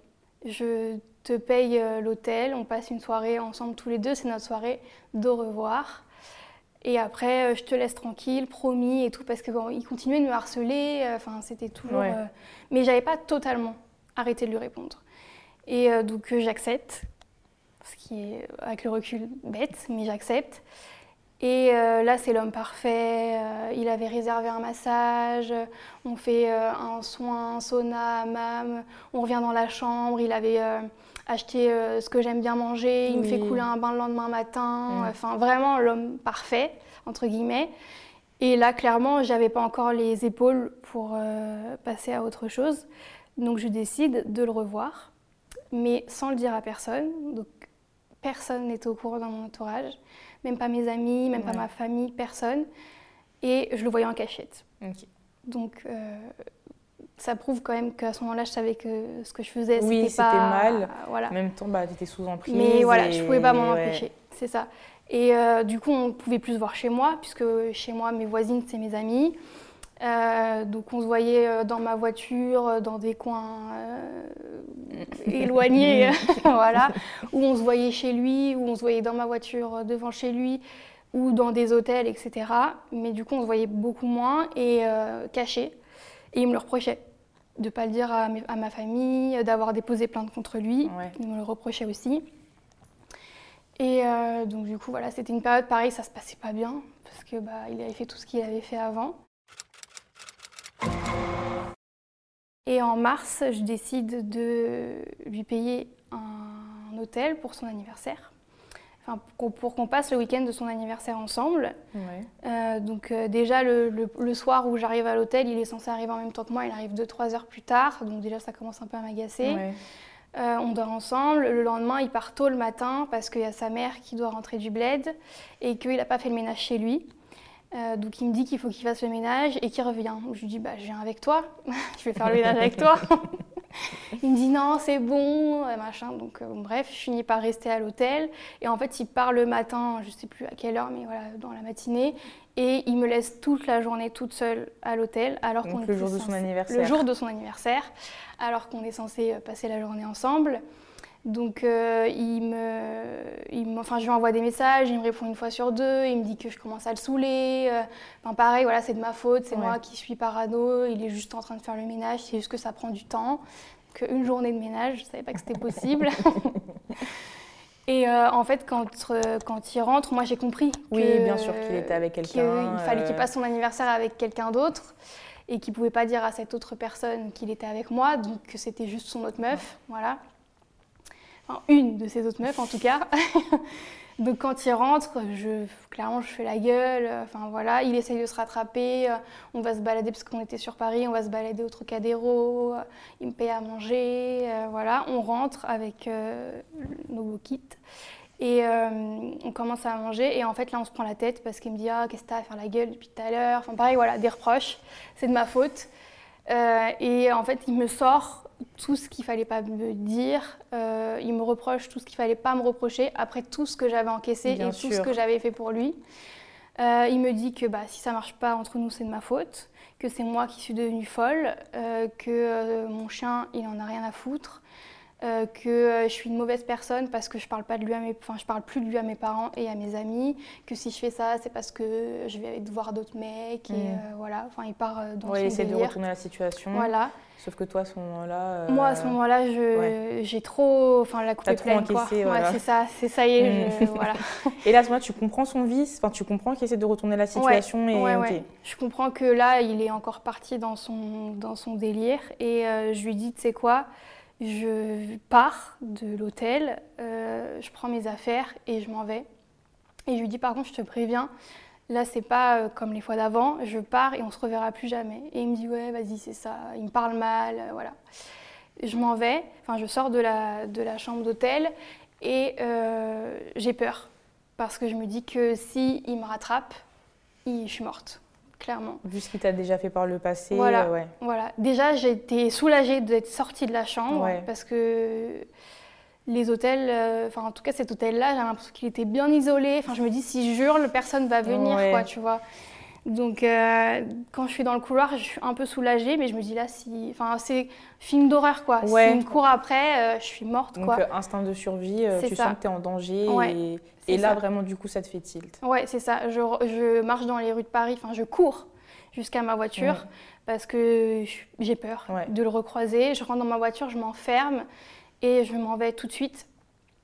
Et euh, à ce moment-là, en fait, j'ai le vrai déclic et je me rends compte que c'est pas possible, que je peux pas être avec quelqu'un euh, déjà dans ces, dans ces conditions-là. Oui, Et en plus que je peux pas avoir peur de la personne avec Mm. qui je suis quand on se prend la tête. Enfin, c'est Ouais, là où je me limite, tu as eu peur de ce que tu de ce que Ouais. as ressenti. En fait, tu as vu Ouais. que ton corps, des fois, c'est ça, c'est le cerveau, il est bloqué sur quelque chose, mais ton corps, en fait, il t'envoie des signaux qui font ça. que. euh, C'est ça. ouais. Ouais, c'est ça. Et du coup, euh, je décide de. J'en parle pas encore tout de suite à mes parents parce qu'eux, ils sont pas au courant Ouais. que je le voyais.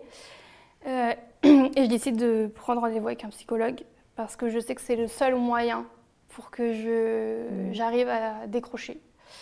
Euh, parce que c'était vraiment ça, c'était une drogue limite. Il Ouais. fallait que je, que je sois sevrée. Enfin voilà. Mm. J'en parle très vite quand même à mes parents parce que bah, de toute façon, je suis dans un état euh, Oui. de, de stress et de, voilà, de nerfs. euh, voilà, ils s'en rendent vite compte.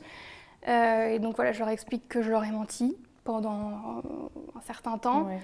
Que quand je leur disais que j'allais chez telle personne, bah, en fait, j'allais le voir lui. Je dis à mes amis que je leur ai menti, que quand je disais que j'allais chez mes parents, j'allais voir, euh, j'allais le voir lui. Donc en fait, je dis très rapidement à tout le monde que je leur ai menti pendant euh, toute cette période. Mais pendant toute cette période, j'étais assez intelligente quelque part pour ne pas le remettre en contact avec mon chien. Oui, Donc j'avais la présence d'esprit de protéger mon chien, mais pas de me protéger moi. En Mm. tout cas, j'étais pas capable de me protéger moi à ce moment-là, sauf après du coup ce, ce déclic. Du coup, je trouve un psychologue qui me convient. J'en ai essayé plusieurs Ouais. parce que c'est important de trouver celui avec qui il y a un bon, euh, un bon échange. Et euh, du coup, euh, je suis suivie par un psychologue et du coup là, je suis déterminée à ne pas retourner vers lui. Donc je décide de ne plus du tout lui répondre, de peu quelque de le bloquer. biais que ce soit. de- Voilà. Donc on est reparti pour des centaines d'appels tous les jours, des chantages au suicide, des centaines de messages. Je bloque son numéro, il m'appelle en inconnu. Euh, je bloque les numéros inconnus, euh, il m'appelle avec le téléphone de sa mère. Euh, il prend une autre carte SIM pour pouvoir me contacter avec un autre numéro. Euh, Enfin bref, c'est le, le harcèlement Ouais. euh, qui, qui Qui commence. Voilà. Il crée des nouveaux comptes sur Instagram, Snapchat pour pouvoir me parler.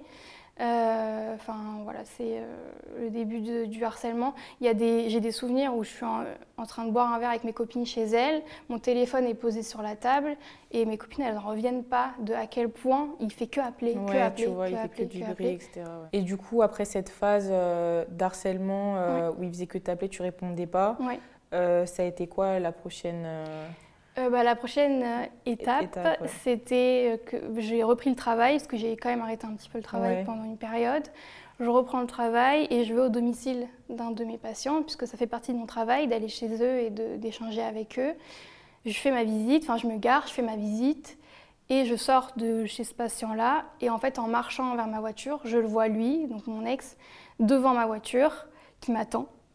Sauf qu'il n'a aucun moyen de savoir que je suis là normalement parce que les, mes rendez-vous avec mes patients, je les note sur mon agenda papier. Euh, personne n'est prévenu.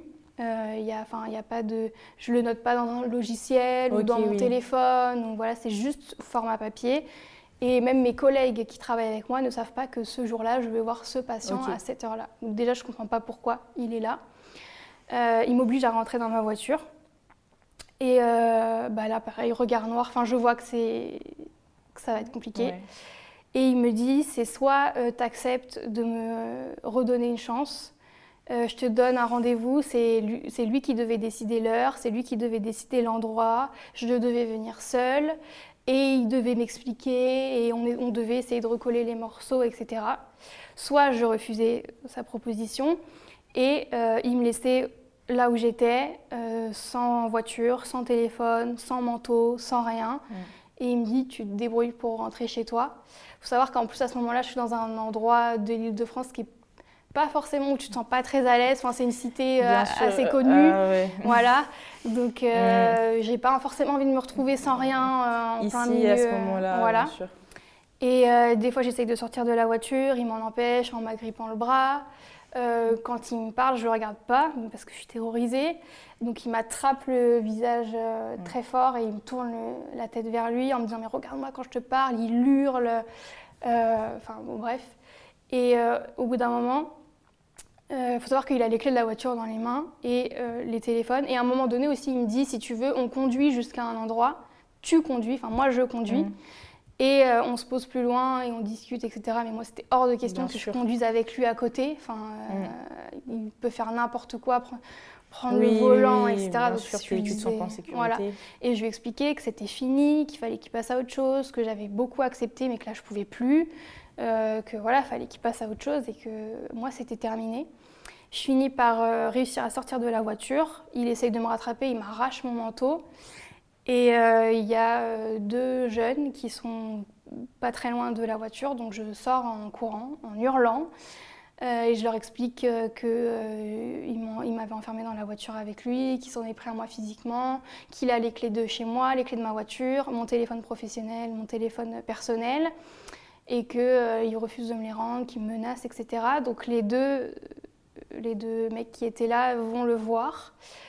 Et euh, là, je le vois de loin et son visage change totalement. Il est passé du regard noir au mec euh, hyper, gentil, euh, grand sourire.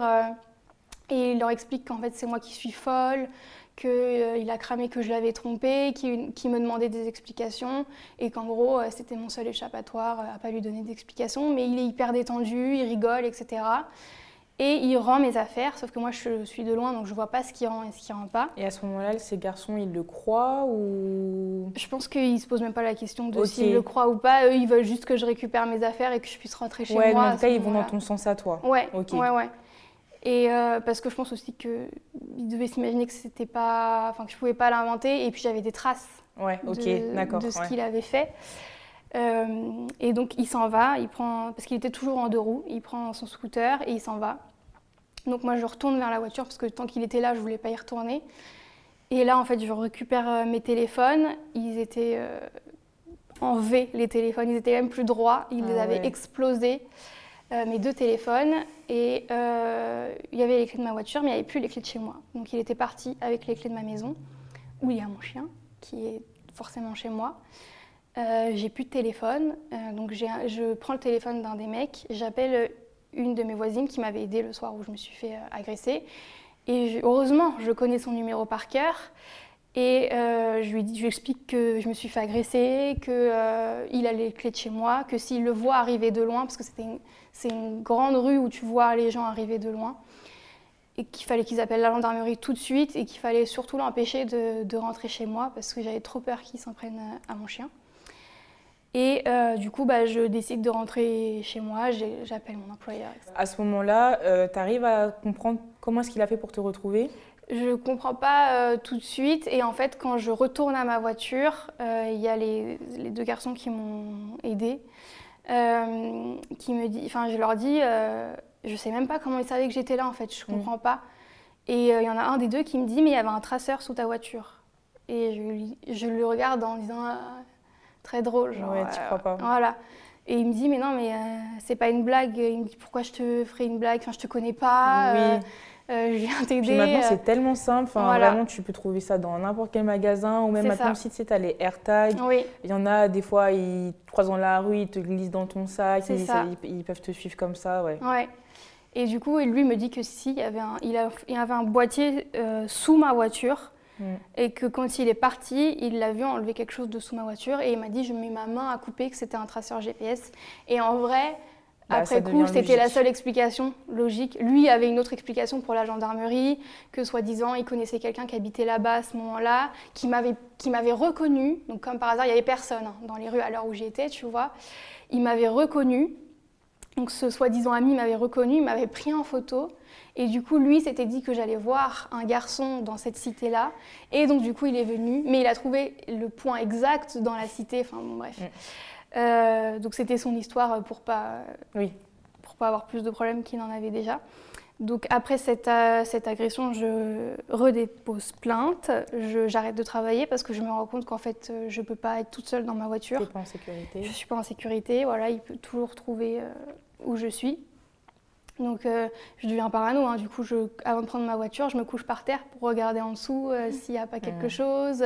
Mon père, il m'achète un miroir que je peux passer sous ma voiture. Enfin, La parano commence bien pour moi, mes amis. Et, et à ce moment-là, tes parents, ils, ils, sont dans quelle position? Ils veulent te soutenir? Ils veulent euh, porter plainte aussi euh, Mes parents, ils sont dans quelle optique? Ils sont dans l'optique de me pousser à déposer plainte parce que des fois tu te dis non, euh, de toute façon là j'étais motivée, mais voilà, il y a d'autres fois où je me disais oh, encore une plainte.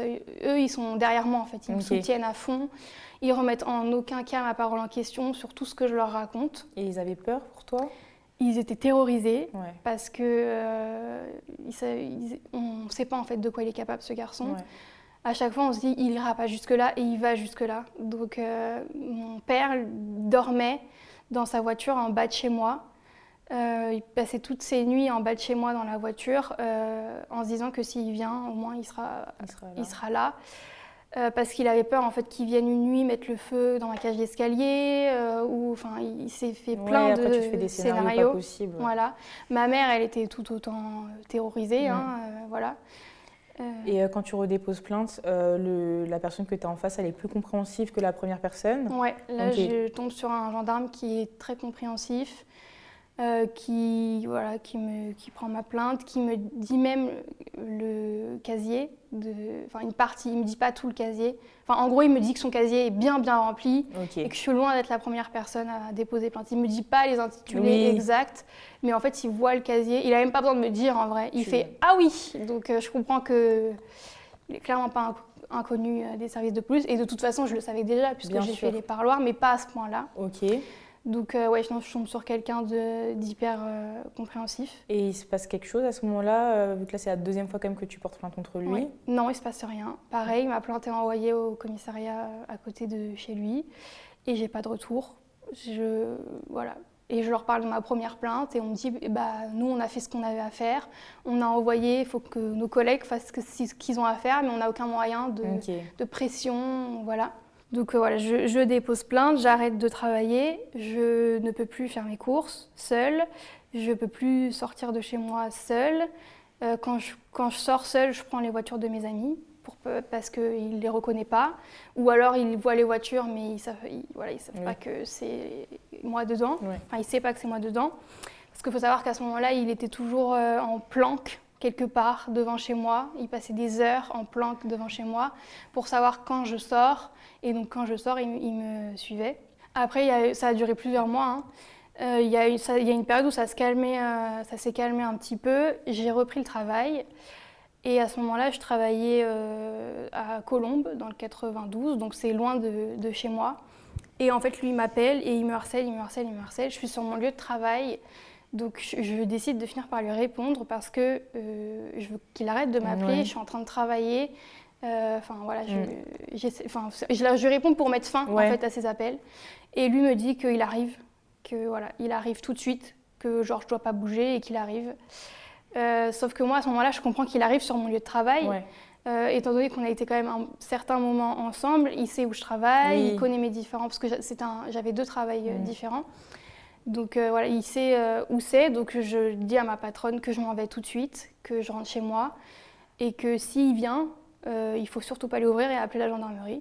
Donc je rentre chez moi, sauf qu'en fait quand il me disait j'arrive, il venait chez moi, ah. ce que j'avais pas compris tout de suite. et en fait au moment où j'arrive devant chez moi, je le vois au loin qui fait demi-tour avec son scooter. Il vient sur la grande route qui mène que au centre équestre, donc que chez moi. Et donc, il... course-poursuite, quoi. Clairement, c'est une grande ligne droite, c'est un chemin de campagne, il y a des trous partout, etc. Mmh. Je roule, je sais même pas à quelle vitesse j'ai roulé dans, dans cette route. Euh, j'arrive sur le parking euh, du centre équestre, je mets mon frein à main, euh, enfin vraiment c'était Fast and Furious. et il y a mes, mes, deux de mes amis qui sont là sur le parking en train de fumer leur cigarette. Et euh, elle me voit en fait arriver très vite et euh, m'arrêter violemment et elles comprennent tout de suite. Je sors de la voiture, je leur crie, il y a, voilà, son prénom, et euh, elles courent avec moi et elles me disent, enfin il y en a une qui me dit viens chez moi, donc une autre de mes voisines du coup, euh, qui me dit viens chez moi, on va pas chez toi parce que c'est là où il va aller en premier. Donc on va chez elle, on s'enferme, on, on éteint toutes les lumières, on ferme tous les rideaux, euh, Mm. on se, on se met par terre euh, pour pas qu'il nous voit Ouais. euh, par quelques biais Mm. que ce soit. Moi j'étais assise par terre contre la fenêtre pour pas qu'il me voit et j'appelle la gendarmerie. Je lui explique que j'ai croisé mon ex-conjoint, que j'ai déjà déposé plainte deux fois contre lui, que j'ai peur. Mm. Et je tombe sur une femme qui, pour moi, est la même femme que la première avec qui euh, j'ai déposé plainte, Ouais. qui me dit euh, Mais madame, on va pas faire venir la gendarmerie sous prétexte que vous avez croisé votre ex. Donc je leur explique que c'est pas une histoire de croiser mon ex, que s'il est là, c'est qu'il est forcément là pour Mhm. moi, qu'il y a pas, enfin c'est pas, on n'est Oui. pas dans un centre-ville quoi, et je l'ai croisé sûr. dans la rue, qu'il habite pas là en Mhm. plus, donc si- enfin voilà, il n'y a pas de doute sur pourquoi il est là Ouais. et qu'il me harcèle, etc. Enfin tout Mhm, ça ils le savent sûr. déjà en Oui, plus. oui, hein. Et euh, en gros, ils me disent qu'ils- enfin, elle me dit qu'elle va pas faire venir euh, d'équipe. Et euh, je lui dis, bah, écoutez, je vous rappellerai une fois qu'il m'aura tapé dessus. Et elle m'a dit, oui, faites ça. Et elle m'a raccroché au nez. Donc, je me dis, ok, bah, clairement, je, je Ouais, toi-même, démerde-toi, en fait, ouais. c'est ça. Donc, j'avais une autre amie qui était dehors à ce moment-là, Ouais. qui a fait le tour de tout le centre équestre, qui m'a dit, il est parti. La gendarmerie m'a rappelé en me disant euh, oui alors du coup réexpliquez-moi c'était la même femme hein. réexpliquez-moi ce qui s'est passé euh, je peux peut-être envoyer une équipe parce que je pense qu'elle s'est dit parce que les appels ils sont enregistrés Ouais. de la gendarmerie je pense qu'elle s'est dit que ça je pense pouvait que lui la dernière phrase, voilà, elle Voilà. a voulu euh, faire un petit peu la, la meuf et tout, C'est ça. mais voilà. c'est ça et je lui ai dit écoutez ça sert à rien il est parti maintenant Mm. donc euh, c'était avant qu'il fallait venir donc euh, elle me dit en tout cas n'hésitez pas si vous vous sentez en insécurité à Je me rappeler demande s'il n'y a pas quelqu'un qui l'a écouté, qui l'a un petit peu rappelé Ouais. à l'ordre. Ouais, ouais, c'est ça. Je pense que clairement. Ou alors elle, elle a eu un. Ouais, un flash, elle s'est dit, Elle s'est euh, dit si vraiment trop- on la retrouve euh, Ouais, oui, c'est vrai qu'on retrouve les enregistrements, ça va me retomber dessus. Voilà. Donc euh, je redépose plainte, mais en fait à ce moment-là, c'est c'est plutôt un signalement qu'une plainte parce qu'il n'y a pas d'ordonnance d'éloignement, il n'a pas interdiction de venir là en fait. Oui, Donc le fait qu'il soit venu, c'est pas, euh, c'est pas une ouais, infraction. c'est Voilà. aussi pour ça qu'elle m'a dit on va pas euh, faire venir la Oui. gendarmerie sous prétexte que vous avez croisé votre ex. Euh, donc je demande en parallèle, euh, je prends une avocate et je demande en parallèle une injonction d'éloignement pour qu'il n'ait plus le droit de m'approcher, mais pareil, ça prend du temps. Mm. Il faut le temps du jugement, etc. Donc ça prend un certain temps. Il y a une autre fois où je rentre, euh, je rentre chez moi, je le, je, donc je vais euh, pour aller vers la, la route Ouais. qui tourne chez moi et je le croise en sens inverse. Il fait demi-tour, euh, il me bloque avec son scooter au milieu de la route. Il faut savoir que c'est une route où il n'y a pas de bande d'arrêt d'urgence, euh, à double sens. Euh, c'est une route hyper, enfin, où il y a beaucoup de passages. Ouais. Donc moi, je suis bloquée en fait. Mm. Je peux pas le doubler. Je peux pas aller dans la bande d'arrêt d'urgence pour essayer de le doubler. C'est un fossé à côté. Euh, donc je suis complètement bloquée. Et il tape à ma vitre. Euh, et il y a plein de voitures qui passent à côté. hein. Personne ne s'arrête pour savoir si je vais bien, qui- savoir qu'est-ce qui se Ouais. passe, etc. Il y en a un qui s'arrête et qui demande à mon ex Mm. qu'est-ce qui se passe? Non, non, rien, c'est rien. Et il s'en va. Ah ouais. Voilà. Euh, et en fait, il tape à la fenêtre en me disant ouvre ta fenêtre, ouvre ta fenêtre, ouvre ta fenêtre. Et moi, en en même temps, j'appelle une de mes amies qui habite euh, au même endroit Ouais. que moi et je lui dis appelle la gendarmerie. Il m'a bloqué à tel endroit. Euh, dis-leur de venir, etc. Je sais qu'il va me prendre mon téléphone parce que Mm. c'est ce qu'il faisait à Ouais. chaque fois. Euh, et donc du coup, je, je savais que potentiellement, à un moment donné, je pourrais plus prévenir la gendarmerie. Parce qu'il faut savoir que quand tu appelles la gendarmerie, c'est pas euh, tu, tu dis allô et trois secondes plus tard, euh, il y a quelqu'un qui te répond. quoi. Ouais, Des oui, fois, tu oui. attends, ou même 10 minutes Mm. avant d'avoir quelqu'un au bout du fil. Donc moi, je voulais pas prendre le risque. Et je savais que mon amie, elle allait répondre rapidement parce que c'était déjà une période un peu tendue. Et que globalement, quand mes proches avaient un appel de moi, ils Ouais, savaient qu'il ouais. fallait répondre vite. Euh, donc du coup, euh, elle appelle la gendarmerie, elle prend sa voiture, elle me rejoint là où je suis. Elle sort pas de sa voiture, mais voilà, elle reste à côté au cas où. Et lui, en fait, il a réussi à prendre mon téléphone puisque j'ai fini par lui ouvrir la fenêtre, de vraiment pas beaucoup, mais ça lui a suffi à passer sa main et à ouvrir ma portière et à m'obliger à donner mon téléphone déverrouillé. C'était toujours euh, la même chose. La condition.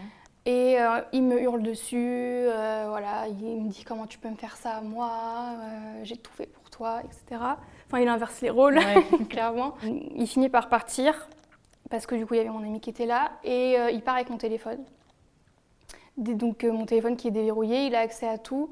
Il faut savoir que du coup, pendant ce laps de temps, il se fait un virement de mon compte de 500 euros. Voilà. Euh, il, envoie des vidéos sur, mes, sur, les groupes WhatsApp de mes amis euh, ou de ma famille en envoyant des vidéos de moi, alors rien de juste de moi en soirée avec des mm. copines qui rigolent. Et en gros, il leur dit euh, regardez ce que fait Lila de ses week-ends, etc. Mes parents, ils voient ça, ils voient une vidéo, ils sont terrorisés, ils se disent c'est une sextape, enfin voilà. Mm. Euh, donc ils envoient, ils envoient un message à tous les, groupes en disant n'ouvrez surtout pas la vidéo, vous la supprimez, vous ne l'ouvrez même pas. Mm. Et euh, vous, vous, euh, vous, supprimez Lila de tout, vous bloquez le numéro Lila. Enfin voilà, c'est pas Lila qui a son téléphone, donc il faut, il faut tout bloquer. Il, va sur tous mes réseaux sociaux, il publie des, des stories sur mon compte Snap en disant qu'en gros euh, j'aimais euh, me faire tourner, euh, que je faisais des soirées à tel endroit, que ce soir il y avait une soirée à mon domicile, qu'il fallait venir, etc. Tu peux garder qui tu veux. T'as vu? Tu fais la pute là. Moi je peux le dire. Parce que tu me prends pour la reine des merdes? Il a fait pareil sur Instagram. Il a contacté tous les garçons qui étaient sur mon Snapchat et sur mon Instagram. mais après, il m'a rendu mon téléphone. C'est son cousin qui est venu me rendre mon téléphone, mais mon téléphone était réinitialisé. Donc j'avais perdu toutes mes photos et j'avais tout perdu. Mm. Enfin, c'était surtout mes photos qui m'avaient embêté. Il y a plein de photos, en fait, plein de souvenirs mm. que j'avais que je n'ai plus et que je n'aurai plus jamais puisque mon téléphone a été réinitialisé. Et euh, enfin voilà, il me rend mon téléphone euh, pas cassé cette fois-ci, mais euh, voilà, j'ai plus rien dedans. et il a, il a modifié tous les comptes, tous mes mots de passe de compte Snapchat, Instagram, donc je dois recréer des comptes, dire à tout le monde qu'il ne faut pas répondre à mon ancien compte, que c'est pas moi, que s'ils si ont été contactés, c'est pas moi. J'ai su qu'il avait contacté tous les hommes de mon Snap et de mon Instagram parce qu'il y en a certains qui m'ont dit. Il y en a qui m'ont jamais dit parce qu'ils se faisaient passer pour moi, mm. donc qui ont vraiment cru que c'était moi. Et c'était, euh, en fait, il essayait de prêcher le faux pour savoir le vrai de, de, nos relations qui pourrait mm. y avoir entre cette enfin le garçon qui contactait et moi, sauf que c'était toujours euh, le mec d'une de mes copines euh, ou mon frère, mon cousin. Ouais, ok, euh, je vois. Donc en fait, ouais, il trouvait jamais rien. Bah parce qu'il y avait rien à trouver. Voilà. Et à partir de quel moment du coup il y a des actions qui ont été menées? À quel moment la police a enfin réagi? Ils ont réagi. En fait, j'ai eu là du coup le jugement pour mon ordonnance d'éloignement. Donc je me suis retrouvée euh, dans une salle, une toute petite salle, avec en face de moi la juge et la greffière, à côté de moi mon avocate et de l'autre côté lui. Euh, et en fait, il était très énervé. Il avait volé mon téléphone pas longtemps avant, donc il avait vu les conversations avec mes amis où je leur demandais de faire des attestations de témoins. Euh, de, de, dire ce dont elles ont été témoins. Et il y a certains de mes amis qui m'ont dit bah, Je ne sais pas quoi mettre, euh, euh, qu'est-ce, que, qu'est-ce qui est intéressant et qu'est-ce qui ne l'est pas. Mm. Et je leur dis bah, Par exemple, tu mets que quand on faisait des soirées ensemble, tu voyais que mon téléphone il faisait que de sonner, mm. tu voyais mon état moi, etc. Donc en fait, je leur. Je leur dis pas ce qu'elles doivent dire. Oui, c'est pas de l'invention. Oui, oui, oui, bien sûr, oui. Je leur dis juste que telle et telle chose, elles peuvent le mettre dedans. Donc ça, ils le trouvent. Il est très énervé. Euh, et du coup, euh, il commence à dire à la juge que je complote contre lui, euh, que lui, il n'a rien fait. Il a été prévenu trop tard du, jugement. Donc du coup, il n'a pas eu le temps de prendre un avocat. Donc il demande un report de l'audience. donc enfin, la juge, elle est clairement obligée de, de lui d'accepter. Voilà. Et, donc elle le laisse sortir de la salle. Très énervé, il a mal parlé à la juge. Euh, enfin, elle a dû s'énerver contre mm. lui, etc.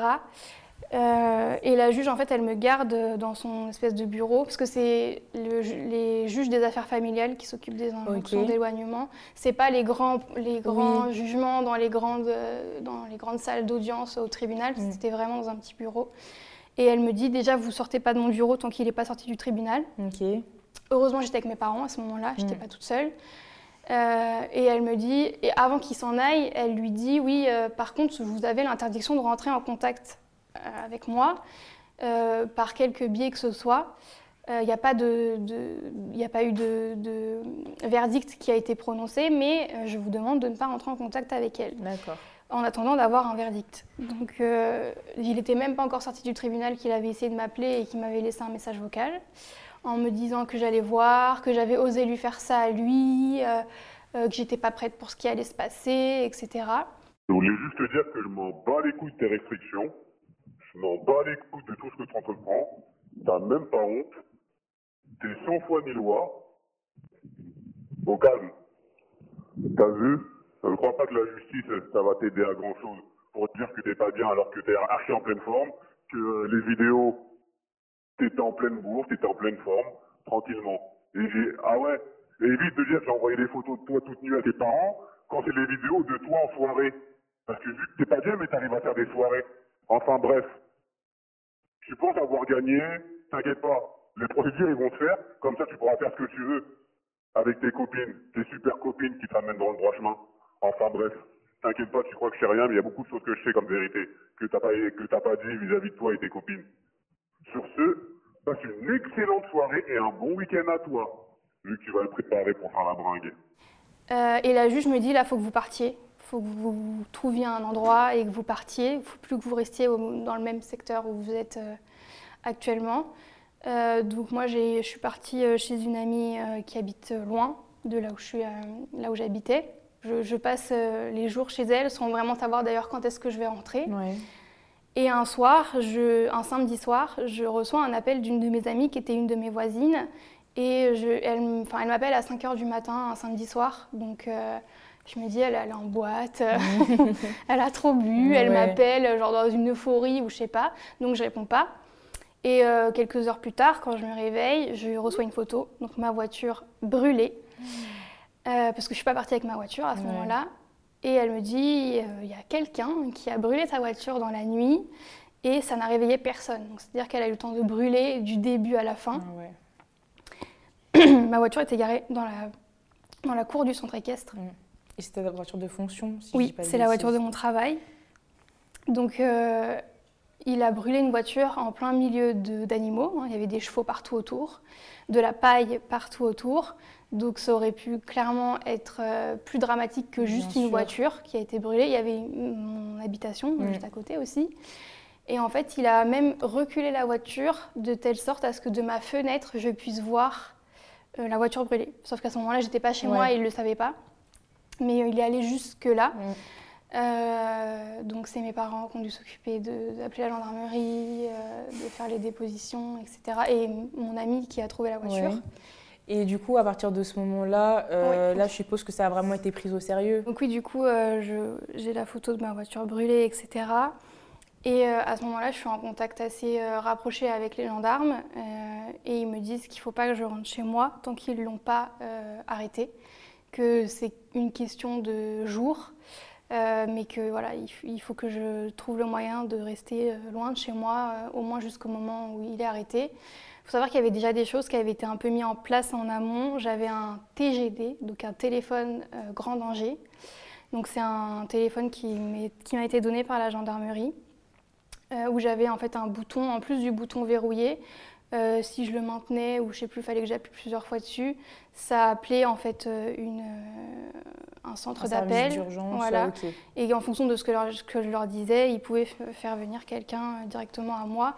Et en fait, ça permet de ne pas attendre d'avoir la gendarmerie quand tu appelles le 17. C'est un appel qui est considéré comme étant prioritaire. C'est quelque chose qui est rarement mis en place. Euh, il n'y a pas beaucoup de, gens qui en ont bénéficié. Euh, mais moi, ils me l'ont mis euh, après les différentes agressions. Et il y avait aussi une de mes amies, celle qui m'a aidée quand je me suis fait agresser avec mon chien, qui avait réussi à trouver le contact de l'agent de probation de mon ex puisqu'il avait déjà eu des problèmes avec la justice, il avait du sursis, etc. Donc il était sous contrôle judiciaire.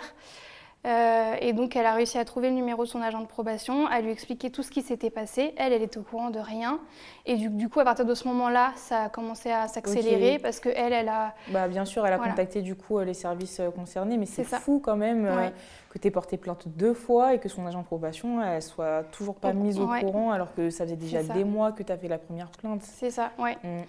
Et euh, du coup, euh, là, ouais, ça commençait un peu à, se à bouger, quoi. Il, mm. commençait un peu à, se remuer. Donc la gendarmerie de, là où il habite euh, a commencé aussi à faire son travail. Et c'est pour ça que le gendarme me disait que c'était plus qu'une question de jours. pour, voilà, fallait qu'il il, voulait pas me dire le jour parce qu'il voulait pas tout faire capoter en gros parce qu'il savait pas encore de voilà oui. si moi j'allais pas lui dire voilà il n'était pas encore sûr donc il m'a dit voilà, c'est qu'une question de jours, vous ne rentrez pas chez vous et une fois qu'on l'a arrêté, on vous appelle et euh, je vous dis que voilà, vous, pouvez rentrer euh, chez vous. Entre-temps, je pars euh, de là où j'étais, je vais dans un autre endroit où il y a toute ma famille, on se rejoint tous les ans. mon père refuse de venir parce qu'il veut pouvoir garder sa maison, ma maison. en fait, il veut pas qu'on laisse tout, tout, sans, surveillance. Et euh, je reçois un appel euh, de la gendarmerie qui me dit qu'il a été arrêté, euh, qu'il est passé en comparution immédiate, que le juge a décidé qu'il ne pouvait pas rendre un verdict tout de suite au vu de la gravité et de tous les antécédents aussi. Ça, etc. Donc il y allait y avoir une date de jugement, mais qu'en attendant, il serait en détention provisoire. Donc là, c'est un peu la fin du, du cauchemar, enfin une pause dans le cauchemar quelque part. Euh, parce que je sais qu'il n'est pas dehors, je sais que je vais pouvoir rentrer chez moi, euh, que je vais pouvoir faire mes courses, que je vais pouvoir prendre ma voiture. Enfin bon, j'ai plus de voiture, mais comme c'est une voiture de fonction, je savais qu'elle allait être remplacée très rapidement. Euh, enfin voilà, je, souffle et je me dis que ça y est. Il faut savoir qu'il a été arrêté en mai et qu'il a commencé à marceler en mars. Donc de mai à mars, c'était de mars à mai. Voilà. c'était le, le, calvaire pour moi, pour ma famille, pour mes amis. Euh, j'ai eu beaucoup de chance d'avoir euh, une famille, enfin mes parents surtout, qui m'ont soutenu du début à la fin. Il a envoyé des lettres à mes parents euh, pour leur expliquer à quel point j'étais mauvaise quand il était en prison mm. pour ah à cause de moi. Il a envoyé des lettres à mes parents que je leur avais menti, etc. Sauf que ça, moi, tout, je leur avais tout dit à mes parents. Euh, que je buvais de l'alcool, euh, que. Euh, c'est là où Tu bois de l'alcool Non, mais franchement, il est très culotté. Ouais, c'est ça. Et il a fait ouais, des lettres à mes parents en demandant à mes parents en fait, de, de répondre à cette lettre pour, pour qu'ils puissent donner sa version des faits. Donc, moi, mes parents, c'était hors de question forcément qu'ils Bien sûr. À ça. Et du coup, après la détention provisoire, je suppose qu'il y a eu du coup le vrai jugement. Oui, il y a eu le, le jugement, c'était quelques semaines plus tard. Ok. Euh, donc euh, j'y vais avec euh, deux de mes amis qui m'ont beaucoup soutenue pendant toute cette période parce qu'il y, a les deux amis qui habitaient à côté de chez moi, mais j'avais aussi une autre amie. Enfin, j'ai voilà, j'ai eu beaucoup beaucoup de soutien de mes amies et elles sont allées du coup jusqu'à venir avec moi au tribunal. Elles avaient presque plus peur que moi parce qu'elles savaient qu'elles allaient le voir. Moi, j'avais l'habitude de le mm. voir, mais elles, voilà. C'est vrai. Euh, et en fait, elle avait peur, enfin, elles avaient peur de lui, de ce qu'il pouvait leur faire à, elle, aussi. Euh, il avait aussi, quand il a brûlé ma voiture, il a crevé les pneus de toutes les voitures qui étaient sur le parking. Donc euh, de bah, une de, mes amies, son, son, son, copain. tout le voisinage. voilà, donc tout le monde a eu ses pneus crevés. Elle m'accompagne au jugement et donc je suis avec mon avocate je tombe sur un juge euh, qui est très peu compréhensif, euh, qui me laisse euh, debout à la barre pendant, tout le, pendant toute l'audience. mon avocate, quand je suis revenue, elle m'a dit J'ai jamais vu ça. elle m'a dit qu'en gros, j'avais été traitée comme un accusé et pas une victime. elle m'a dit que j'avais eu beaucoup de courage parce que j'ai cru que des fois j'allais tomber dans les pommes tellement j'avais bah, des, émotions. Il était juste à côté de moi. Alors certes, dans un box fermé avec deux gendarmes à côté de lui. et les menottes, enfin quoique non, les menottes, il lui enlève, mais il était à côté de moi. Euh, j'étais debout à la barre, donc j'étais vraiment à quelques mètres de lui, et je devais répondre à un juge qui n'était clairement pas compréhensif. Euh, qui se limite se moquer de moi. À un moment donné, il m'a dit, euh, en plus en se baissant comme ça vers moi, puisque lui est en hauteur, bah alors, il a tapé votre chien, vous n'étiez pas contente qu'il tape votre chien? Et je me suis dit, mais en fait, il me prend vraiment pour une débile. Quoi. Enfin, je pense qu'il croit que j'en fais des caisses ou je sais pas. Enfin, bref. Non, c'est vrai, on a, euh, dès que tu parles des animaux, euh, ils prennent la chose avec légèreté, mais euh, en fait, c'est pas humain, quoi qu'il arrive. c'est ça. Et ça en dit long aussi sur la personne, ce qu'elle est capable de faire. C'est ça. Et puis lui disait, il a tapé votre chien, mais c'était, il m'a menacé pendant des heures de tuer mmh. mon chien. C'est quand même autre chose bien sûr. que de juste une petite tape sur les fesses, quoi, tu vois. mais bien sûr, mais de toute façon, mais même aujourd'hui, la violence contre les animaux, elle est répréhensible également. Tout donc en fait, ouais. Mais c'était pas pris au sérieux bien à ce moment-là. Et euh, enfin voilà, il me pose plein de questions. Il y a des fois où je reste debout sans qu'on me dise mmh. rien. Euh, et en fait, à la fin de l'audience, euh, bah, moi, je ne sais pas si j'ai le droit de m'asseoir. il me dit, bah, asseyez-vous. Enfin, vraiment horrible. Il était horrible avec moi, mmh. presque plus sympathique avec lui qu'avec ah moi. donc il y a le délibéré. pareil, ça prend des heures. Enfin, tu passes la journée là-bas.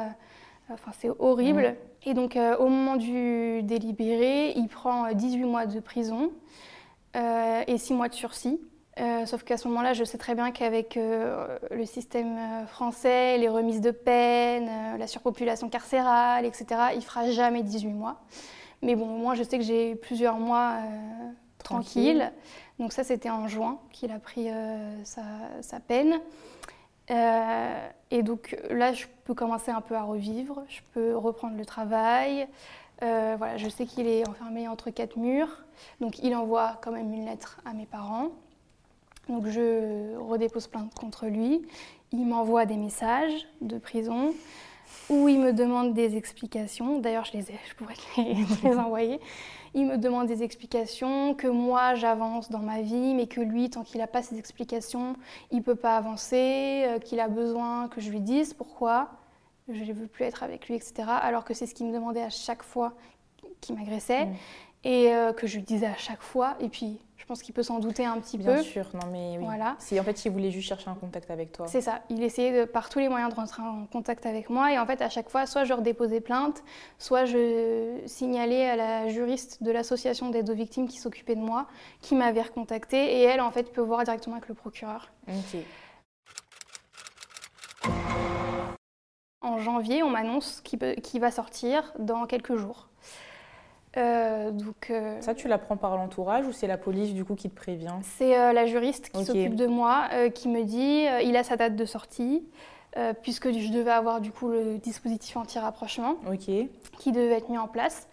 Donc elle me donne un rendez-vous, mais elle me dit attendez parce que vous avez déposé d'autres plaintes entre temps et ils vont faire en sorte de, ah, qu'avant qu'ils sortent de prison, il y ait l'autre jugement pour les autres plaintes que j'ai déposées. Euh, donc un deuxième jugement, rebelote. Donc finalement, il n'est pas sorti. Ok. Euh, mais ça s'est vraiment fait en quelques jours. On m'a dit il sort euh, dans une semaine et puis après on m'a dit bah, dans trois jours vous avez le jugement. Ok. Donc je rappelle mon avocate. Mon avocate, elle, elle me, elle me conseille de ne pas rentrer dans la salle parce que pour elle c'est encore un moyen de pouvoir me revoir. c'est le seul moyen qu'il a trouvé en fait de pouvoir me revoir, c'est quitte à reprendre plus de prison. Euh, d'être dans la même salle avec moi, c'est au mm. jugement. Quoi. Parce qu'en fait, il savait très bien en t'envoyant des messages que c'était répréhensible et que. Euh, Parce qu'il y avait l'ordonnance d'éloignement. Mm. Et en plus, euh, il n'avait plus le droit de me contacter suite au jugement. donc, il enfreignait deux, deux, peines qu'il avait déjà eues.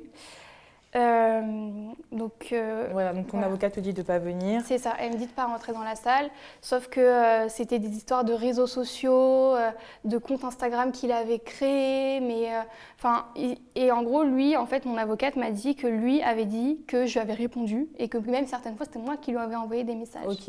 Et quand elle m'a dit ça, je voyais clairement que moi, je maîtrisais mieux les réseaux sociaux que mon avocate, et je voulais pas le laisser raconter n'importe quoi et euh, dire n'importe quoi face à des personnes qui ne sont pas forcément autant sensibles aux réseaux sociaux euh, que nous. Qui ne comprennent pas tout. Euh, c'est ça. Au niveau générationnel, parfois, c'est pas, voilà, c'est pas aussi simple pour tout le monde. Donc je dis à mon avocate que non, que je vais rentrer dans la salle. Et par contre, elle, me dit, par contre, je vous préviens, je vous interdis de le regarder, de, vous mettre dans sa direction, etc.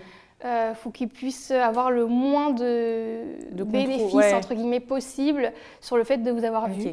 Donc je passe tout mon jugement à regarder la juge, cette fois-ci c'était une femme, Euh, je, je tourne même pas les yeux euh, vers lui. Enfin, je, en fait, je la fixe tout le long. Et euh, des fois, elle dit à mon ex-conjoint C'est par ici que ça se passe, monsieur, c'est pas là-bas qu'il faut regarder. Donc, clairement, il est en train de me fixer. Donc là, ça fait monter le, le, le stress. Enfin, c'est. Voilà. Et là, je suis tombée par contre sur une juge très compréhensive qui a été beaucoup plus gentille avec moi qu'avec lui, pour le coup. qui qui clairement lui, demandait pourquoi il faisait ça. Et lui, euh, bah, il avait toujours ses mêmes explications. Il n'avait pas digéré la rupture. Donc il avait fait ça à ce moment-là. Mais là, apparemment, il était passé à autre chose avec une autre fille. Une fille qui voyait en même temps que moi. Et, voilà. Qui voulait refaire sa vie, mais que moi, je l'en empêchais. Euh, euh, qu'en gros, c'était moi qui étais. toujours ce retournement de situation. C'est ça. C'était moi qui étais envieuse de sa vie et il allait pouvoir enfin sortir. Et voilà, je remettais des bâtons dans les roues. Sauf que la, juge, elle lui expliqué que c'était clairement pas ça, que j'avais déposé plainte avant. Mm. Il y a quand même son avocate à lui, donc c'est elle qui a le dernier mot dans le jugement, c'est l'avocat ou l'avocate de, l'accusé euh, qui a le dernier mot. Et en gros, elle a fini par dire qu'il euh, méritait ses explications qu'il demandait et que euh, peut-être qu'un jour j'accepterais de lui donner parce que c'est normal, quand on se sépare, on a besoin d'explications. Mais en fait, là, c'est la loi, madame. C'est pas ça, c'est à vous de gérer ça entre vous. En fait, il n'y a pas à faire des infractions pour ça. c'est lunaire de la part euh, de quelqu'un qui est quand même censé un petit peu représenter la justice. Euh, ça. D'avoir ça même comme argument, enfin. Et qu'en plus, elle, l'a conforté dans. Oui, aussi dans, dans ce qu'il disait. esprit malade. C'est vrai. Voilà. Et j'ai vu là, clairement la réaction de la juge qui a fait un. Vous pouvez pas dire même ça, elle quoi. était abasourdie. Mais je pense qu'elle avait l'avocate, la pauvre, elle avait un dossier tellement, enfin la pauvre compliqué, qu'elle s'est accrochée à ce qu'elle pouvait. Quoi. Je, pense qu'elle a fait ce qu'elle pouvait. Et voilà, mais elle, je pense qu'elle s'est pas rendue compte qu'elle confortait un malade dans ses délires. C'est vrai. Voilà. Et à ce moment-là, euh, toi, tu avais dû faire un suivi euh, psychologique ou psychiatrique? Ah oui, euh, au premier, bah, du coup, c'était au premier jugement pour moi. j'ai dû. Alors après chaque agression, je devais aller voir un médecin légiste pour qu'il regarde mes bleus, qu'il les mesure, voilà, qu'il regarde. En fait, il il te met euh, en sous-vêtements, il ah. regarde tout ton corps. Euh, là, tu as un bleu, tel, tel. Euh, voilà, j'avais un hématome tout là quand il m'avait attrapé par le visage, etc. Et les médecins légistes doivent donner un, un nombre de jours d'ITT, donc interruption de temps de travail. Ça ne veut pas dire que tu arrêtes le travail pendant, voilà, mais c'est juste un nombre de jours qui fait que l'infraction est plus ou moins grave. En dessous de 8 jours d'ITT, c'est moins grave comme infraction, et au-dessus de 8 jours d'ITT, c'est une infraction qui est plus grave. C'était toujours en dessous de 8 jours d'ITT parce que j'avais pas de grosses blessures, euh, voilà. Euh, j'ai dû aller voir un psychologue pour qu'il voit le retentissement que ça avait euh, sur, euh, ma santé mentale. et j'ai dû voir un psychiatre aussi, qui lui clairement a été clairement discutable. je me suis retrouvée toute seule dans un bureau avec lui et je me sentais pas en sécurité alors que c'est un psychiatre il, faisait que de me dire euh, Allez, il euh, faut raconter votre histoire là, allez, j'ai pas que mm. ça à faire quoi. Alors que le psychologue que j'avais vu avant, il me posait des questions. Euh, oui. Il avait une trame qui suivait, etc. Et l'autre, il me disait Faut, faut me dire ce que. Là, j'ai l'impression que vous mentez. Hein. Si vous dites rien, c'est que vous avez rien. Hein. Voilà. Et je lui explique que mon ex-conjoint est d'origine guadeloupéenne, donc que sa peau est noire. Euh, enfin, je lui dis pas que sa peau est noire, mais bon, je lui dis qu'il est d'origine guadeloupéenne. Oui, donc il voilà. voilà. Et il me dit euh, Ah, mais en même temps, t'étais avec un noir. Euh, moi, si ma fille, elle se met avec un noir, je lui mets des tartes. Tu veux que je te mette des tartes et tout. Enfin, c'était lunaire. comme, le psychiatre. Ouais, le psychiatre. a fait 8 ans d'études. Ou... C'est ça. C'est lunaire. C'est ça. C'était lunaire. Et lui, en fait, je crois qu'il a même jamais rendu de ah, de, verdict euh, ouais, sur, euh, sur, toi Il a rendu un compte rendu vide, quoi. Et euh, donc, bon, ça a servi Et du coup, lui aussi, au bout d'un moment, il y a bien une analyse qui a été faite. tout ne tourne pas rond chez ce jeune homme. Lui, du coup, ils ont même décalé la date du jugement pour qu'il puisse avoir une expertise psychologique et psychiatrique. donc, il a, il, le psychiatre a dit qu'il aurait besoin d'un traitement pour euh, gérer son humeur et qu'il était à la limite de la bipolarité. Mais il n'y a pas, en fait, il a pas de maladie euh, psychiatrique qui lui a été diagnostiquée, mais clairement des troubles euh, psychologiques qui nécessiteraient des traitements. mais on ne peut pas l'obliger à prendre de traitement par quelque biais que ce soit. On peut l'obliger à avoir un suivi psychologique et psychiatrique, mais on ne peut pas l'obliger à... à prendre quelque chose. À prendre des médicaments, ouais. Donc euh, voilà, il y, a eu cette expertise-là. Et, du coup, le, deuxième jugement se passe Oui. Il reprend six mois de prison. Ok. Euh, donc en fait, il prend les six mois de sursis qu'il n'avait pas pris euh, au, premier, au premier jugement. Et là, je sais que comme c'est les six mois de sursis, je, je, vais être plutôt tranquille. Il va presque faire les six mois. Quoi. Je, voilà, je sais que j'ai un peu de répit ouais. encore. Parce que finalement, c'est la troisième peine qu'il prend dans sa vie pour... Pour harcèlement, oui, mm. c'est ça. C'est la troisième peine. Et il a repris une autre peine parce qu'il a envoyé un message à donc, euh, une de mes amies qui, habite, euh, qui habitait à côté de chez moi et mon ancienne propriétaire, donc la propriétaire de, la maison et du centre équestre, euh, en, leur, disant T'inquiète pas, la roue elle va tourner. Ça, pareil, j'ai les captures d'écran des, messages. Et donc, mon amie, enfin, la propriétaire, elle comprend pas qui c'est, pourquoi on lui envoie ça, enfin, elle capte pas. Et mon amie, elle capte direct que c'est lui, elle n'a même pas regardé le numéro, voilà. Et euh, elle lui dit euh, Mais t'inquiète pas, euh, nous, s'il faut recommencer à déposer plainte, on recommencera. S'il faut commencer à appeler ta mère, parce que c'était mes amis qui appelaient sa mère à lui pour lui demander d'arrêter, parce que moi, je voulais plus de contact avec elle non plus. Euh, donc elle lui dit s'il faut. qu'elle protégeait son fils. Ouais. ouais. Et puis de toute façon, il m'appelait avec son téléphone à elle, donc de toute façon. Oui, c'est vrai, c'est vrai, était totalement. Et puis elle euh, essayait de, de me persuader d'enlever mes plaintes, mm. qu'il allait changer, qu'il euh, fallait juste que j'arrête de lui envoyer des messages. Son cousin aussi m'avait dit ça, mais oui, mais il faut juste que tu arrêtes de lui envoyer des messages, il arrêtera de revenir. Et je leur ai dit, mais vous le connaissez pas en fait, vous savez pas comment il est. J'arrête de lui envoyer des messages, je ne lui envoie plus de messages et ça va toujours de plus en plus loin. Euh, parce qu'il y avait une autre agression aussi que j'ai oublié de raconter, où euh, j'accompagne mon amie chercher un camion pour des chevaux. Donc à l'aller, je suis avec elle, mais au retour, je suis toute seule dans ma voiture. Et euh, c'était une période où c'était un peu plus calme, donc je me suis dit, bon bah. Et puis en plus, elle avait que moi, enfin voilà, je me suis dit, bah tant pis, je serai toute seule pour le retour. Mais c'est dans un coin paumé, encore plus paumé de la, du département où j'habite, donc je me dis, la probabilité pour qu'il soit là, enfin voilà. Et en fait, au moment du retour, où je suis toute seule dans ma voiture, il y a un deux roues qui me double et qui me bloque. Là, on était dans un petit centre-ville.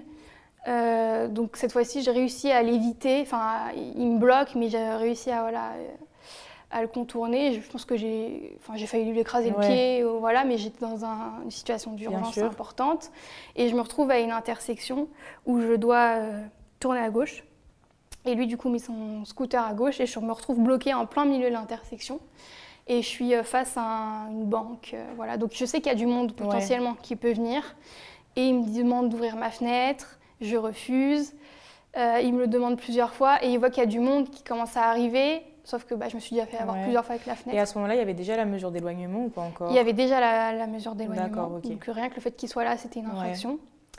il, va, il retourne à son scooter, il prend un truc pour les pneus de voiture là et il tape dans ma vitre côté euh, conducteur, mais derrière, euh, pour péter la vitre. Euh, moi, en attendant, je suis en ligne avec les gendarmes, mm. mais je suis au tout début de l'appel, etc. Et il fait ça devant tout le monde Ouais.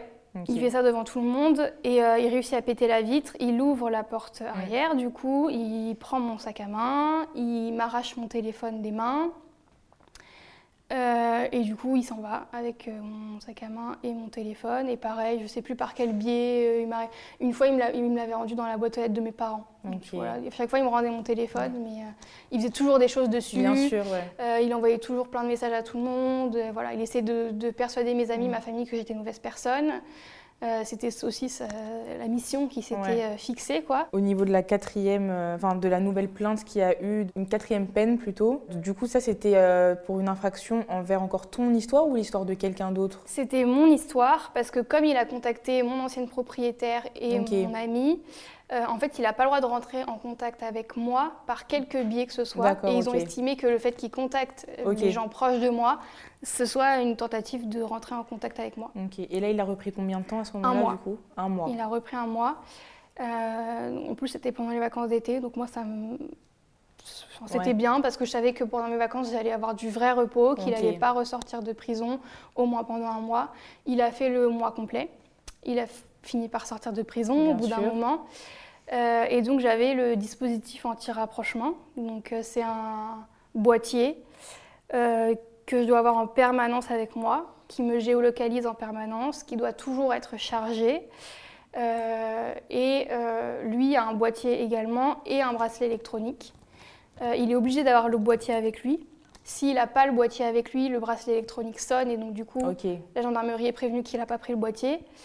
Et s'il se rapproche de moi ou de mon domicile, si je suis pas chez moi, voilà, ou, de mon domicile, ça déclenche une première alerte. Je crois que c'était à, 10 km, je crois. Enfin, c'est un nombre de kilomètres défini par le juge. Donc il y a une première alerte qui lui demande de dégager de la zone parce qu'il est rentré dans un cercle de tant de kilomètres euh, autour de moi. Et s'il continue de se rapprocher soit de moi, soit de mon domicile, euh, ça fait partir automatiquement une équipe de gendarmerie là où je suis moi. Mm. Voilà. Euh, et aussi, j'ai un bouton dessus SOS si jamais ouais, il t'arrive. j'ai besoin, il était là. Le moindre problème. Voilà, c'est ça. Euh, donc euh, c'est assez contraignant parce que le boîtier il est clairement pas tout petit. Mm. Euh, il doit faire la taille d'un iPhone mais très épais comme un téléphone fixe quoi. Donc clairement il faut toujours que j'ai un sac avec moi. Et puis même constamment ça te rappelle en fait finalement ce qui t'est arrivé. J'ai un, oui c'est ça. J'ai un objet constamment avec moi qui me rappelle que déjà il est dehors. Et enfin, je pense à lui tous les jours, du coup, pas dans la bonne façon. Et ça, tu l'as gardé combien de temps? Euh, bah, je l'ai gardé jusqu'à ce qu'il soit réincarcéré pour une autre histoire avec une autre fille. Euh, similaire à la mienne. Euh, donc voilà, on m'a prévenu qu'il était reparti en prison et que du au bout de combien de temps à peu près Je sais, je l'ai gardé plusieurs mois, ça c'est sûr, mais je ne sais plus combien, de temps exactement. Et il faut savoir que c'est de la technologie, que c'est pas infaillible, que parfois lui était dans des endroits où il ne captait pas et que du coup quand il capte pas, euh, il est plus du tout géolocalisable. Donc à chaque fois qu'il ne captait pas, je me retrouvais avec une équipe de gendarmerie qui venait jusqu'à chez moi ou jusqu'à là où j'étais, donc ça pouvait être mon lieu de travail, euh, pour vérifier que je vais bien. Ils sont obligés en plus de vérifier physiquement que je vais bien, de leurs propres yeux, ils doivent me voir. Euh, ça peut pas juste être un, coup de téléphone. Est-ce que vous allez bien? Oui, on ne sait jamais s'il est avec toi, voilà, c'est ça. à répondre. C'est ça. Donc je me suis retrouvée plusieurs fois à 3-4 heures du matin à devoir ouvrir à des gendarmes en leur disant que tout va bien. Et eux, ils m'expliquent que bah faut que je reste chez moi, les portes bien fermées, que s'il y a la moindre, enfin que je garde mon, mon dispositif anti-rapprochement à côté de moi, que j'appuie sur SOS, SOS s'il y a la moindre chose, etc. Donc c'est un climat angoissant, donc dans tous les cas même si tu es rassuré d'avoir le, le, dispositif, mm. c'est quand même euh, un climat angoissant. Si j'ai bien compris, euh, le dispositif anti-rapprochement, il va quand même devoir, enfin, tu vas devoir quand même le remettre une fois qu'il sera de nouveau sorti de prison. Oui. Une fois qu'il sera ressorti de prison, on va me redonner euh, le dispositif anti-rapprochement. Je ne sais pas pour combien de temps exactement, parce que c'est une histoire de mise à l'épreuve de temps de temps, mais quand il est en prison, c'est plus considéré comme de la mise à l'épreuve, etc. Donc je ne sais pas encore combien de temps je, je vais l'avoir, mais en tout cas je l'aurai, oui, encore euh, une fois qu'il sera, sera sorti. Ça, je trouve c'est une bonne mesure. Enfin, personnellement, je ne connaissais pas du tout avant que tu m'en parles, mm. et euh, je trouve ça, je trouve c'est une vraie action qui peut être mise en place, parce que c'est vrai qu'on entend quand même beaucoup d'histoires. Euh, enfin, finalement, en fait, ton histoire, elle a été prise pas au bon moment, un petit peu tard, mais quand même. Et c'est vrai qu'aujourd'hui, tu entends tellement d'histoires de femmes, euh, des fois arrivées jusqu'au féminicide, en fait, mm. où finalement les plaintes n'ont jamais été prises en, compte. Il euh, n'y a pas eu justement ce genre de dispositifs qui ont été installés. Mm. Et euh, je ne savais même pas que ça, que ça existait, donc je trouve que c'est vraiment une, une, super bonne mesure. toi, ça a été quoi l'après, psychologiquement Déjà aujourd'hui, où est-ce que tu en es? Euh, Qu'est-ce qui t'a aidé à, te relever de tout ça, à sortir de tout ça? Est-ce que ça t'a laissé des séquelles aussi? Je mm. sais que le harcèlement, ça laisse des séquelles quand même euh, psychologiques. Mm. Donc euh, comment tu vas toi maintenant? Bah, Moi, ce qui m'a aidé à m'en sortir, c'est mon suivi psychologique que j'ai continué après même, enfin, une fois qu'il était incarcéré, etc. J'ai continué à avoir mon psychologue régulièrement. Euh, ça m'a permis de, que tous ces événements traumatisants ne m'empêchent pas d'avancer et surtout que je comprenne euh, où est-ce que j'aurais pu voir qu'il y avait des signes aussi euh, qui auraient pu me faire dire que... Des sortes de red flags en fait. C'est ça, voilà, des red flags. avant que tout ça ne se passe, sans me culpabiliser bien sûr, bien sûr, mais pour pas reproduire le même schéma avec un autre homme, pour pouvoir me rediriger vers le même profil d'homme, il fallait que je comprenne aussi pourquoi. Euh, ce qui m'a aidé à m'en sortir aussi, c'est mes amis, ma famille, euh, qui a été un soutien sans faille. À aucun moment. Euh, enfin, mes, mes amies, elles avaient des problèmes parce qu'elles étaient amies avec moi. Bien sûr, il y a plein de personnes qui, qui, auraient lâché ou ça. Et voilà, ou même des fois quand tu as une amie qui te répète sans cesse la même chose, le même problème avec le même mec, tu es là en mode ça y est, elle C'est me une fille à saoule, problème euh, un peu. Voilà, Ouais, c'est mieux que je m'éloigne d'elle. c'est ça. Et c'est vrai que dans ton histoire, euh, je trouve que tu as vraiment eu un, un entourage incroyable. J'ai eu beaucoup de chance et euh, actuellement, du coup, les séquelles euh, sur euh, ma vie. euh, Enfin, je, je- quand je vois une voiture qui est du même modèle que sa voiture, je regarde toujours la plaque d'immatriculation pour être sûre que c'est pas lui, même si je sais qu'il est en prison. hein. Oui, Euh, quand je croise un, enfin, quand il y a un scooter qui me double ou un deux roues qui me double, je regarde toujours le casque pour voir si je reconnais pas son casque de, de moto. Euh, donc même quand il est enfermé entre quatre murs, il continue de ouais, d'être présent d'être présent. vie quelque part. après, il m'a pas empêché d'avancer, clairement. Euh, j'ai continué à construire ma vie, j'ai évolué dans mon travail. Toute cette histoire aussi, ça m'a apporté de m'affirmer plus. Oui, parce que avant j'étais très gentille, très malléable, je faisais ce qu'on me disait de faire. Euh, quand j'avais pas envie de faire quelque chose, je le faisais quand même, que ce soit pour mes amis ou dans mon travail. Euh, donc après cette histoire, euh, j'ai certains amis qui n'en sont plus aujourd'hui Mhm. parce que j'ai voilà, j'ai appris qu'il y a des choses, qui, des comportements qu'ils avaient qui n'étaient pas corrects. Donc Ouais. j'ai su dire stop et ne plus être amie avec eux. J'ai pu évoluer dans mon travail aussi grâce à ça ouais. en disant euh, à mon travail que voilà, j'avais besoin d'évoluer, etc. J'ai pu m'affirmer. Euh, donc voilà, tout ça c'est. Et aujourd'hui, ça serait quoi le message que tu voudrais transmettre euh, aux femmes qui sont euh, dans la même situation que toi Parce qu'on va pas se mentir, il y en a beaucoup. Je sais qu'on jette souvent la pierre euh, aux personnes qui sont euh, sous emprise. On se dit que ça pourra jamais nous arriver. Euh, quand tu entends l'histoire, tu dis mais comment est-ce qu'elle a pu accepter ça? Et tu te rends pas compte qu'en fait, c'est tout un travail qui a été fait en amont. Des fois, c'est Mm. une personne avec qui tu es déjà depuis des mois, voire euh, Mm. des années. Euh, le fait de devoir tout quitter, euh, de faire limite le deuil aussi de, de la projection que tu avais avec cette personne. Ouais. Tout ça, ce sont des choses qui sont hyper compliquées. Et même toi, euh, enfin, tu me l'as- tu me l'avais déjà dit en privé, que sans le soutien psychologique, t'es pas sûr que tu aurais réussi à sortir de son emprise en fait. Ouais, C'est un psy qu'il faut dans, dans- dans ce contexte-là. ouais. Donc c'est quoi le message un petit peu que tu voudrais leur transmettre Bah, le message que je voudrais leur transmettre déjà, c'est de porter plainte à chaque fois. De jamais se dire ah la flemme ou ah euh, il l'a fait qu'une fois, il recommencera pas. À chaque fois qu'il y a eu un comportement de votre conjoint ou peu importe d'inapproprié, il faut porter plainte à chaque fois, même si la plainte, euh, si, ça a été qu'une plainte et qu'il n'y a pas eu d'autre chose après, on ne sait pas ce, dont ils sont capables. Et le fait de déposer plainte à chaque fois, ça permet de laisser une trace à chaque fois. Ouais. Et parce que si, si on ne dépose pas plainte, on arrive au jugement et on nous dit qu'il n'y a qu'une plainte, que le dossier est Mhm. maigre et il n'a rien au final. Et on précise Voilà. aussi que le gendarme ou le policier est dans l'obligation euh, de prendre la plainte, C'est ça, quel que soit son avis. c'est ça. Mm. Il est obligé de prendre la plainte. S'il la refuse, il, est- il va contre la loi, mais ça peut arriver qu'il y ait des gendarmes Mm. ou des policiers qui refusent de prendre des plaintes. Euh, c'est possible de transférer sa plainte directement au procureur de la République, donc du tribunal euh, à proximité, d'expliquer du coup pourquoi euh, on veut déposer plainte, euh, de dire surtout quel gendarme et quelle euh, gendarmerie ou quel policier ou quel commissariat euh, a refusé de prendre la plainte, euh, parce que du coup le- derrière il y, aura, Mm. il y aura quelque chose, mais même si euh, on tombe sur une porte close dans, dans une euh, gendarmerie, on peut directement contacter le procureur de la République. Euh, pour, euh, pour, enfin, un des procureurs de la République Mm. pour, euh, pour transmettre la plainte. Il y a toujours un moyen en fait. Et il y a des associations d'aide aux victimes qui existent avec des juristes qui peuvent proposer des soutiens psychologiques, des séances avec des psychologues qui sont formés euh, aux violences conjugales ou aux violences intrafamiliales, etc. Euh, on peut avoir un avocat aussi avec euh, cette association d'aide aux victimes et surtout quelqu'un qu'on peut contacter Mm. En cas de problème ou en cas de voilà d'autres. Oui, bien sûr. Euh, C'est comme ça qu'il a repris un mois de prison. C'est parce que je prévenais toujours la juriste qui s'occupait de moi. Euh, J'ai pas eu besoin de redéposer plainte Mm. là pour le coup, mais parce que la- l'affaire était déjà très bien lancée.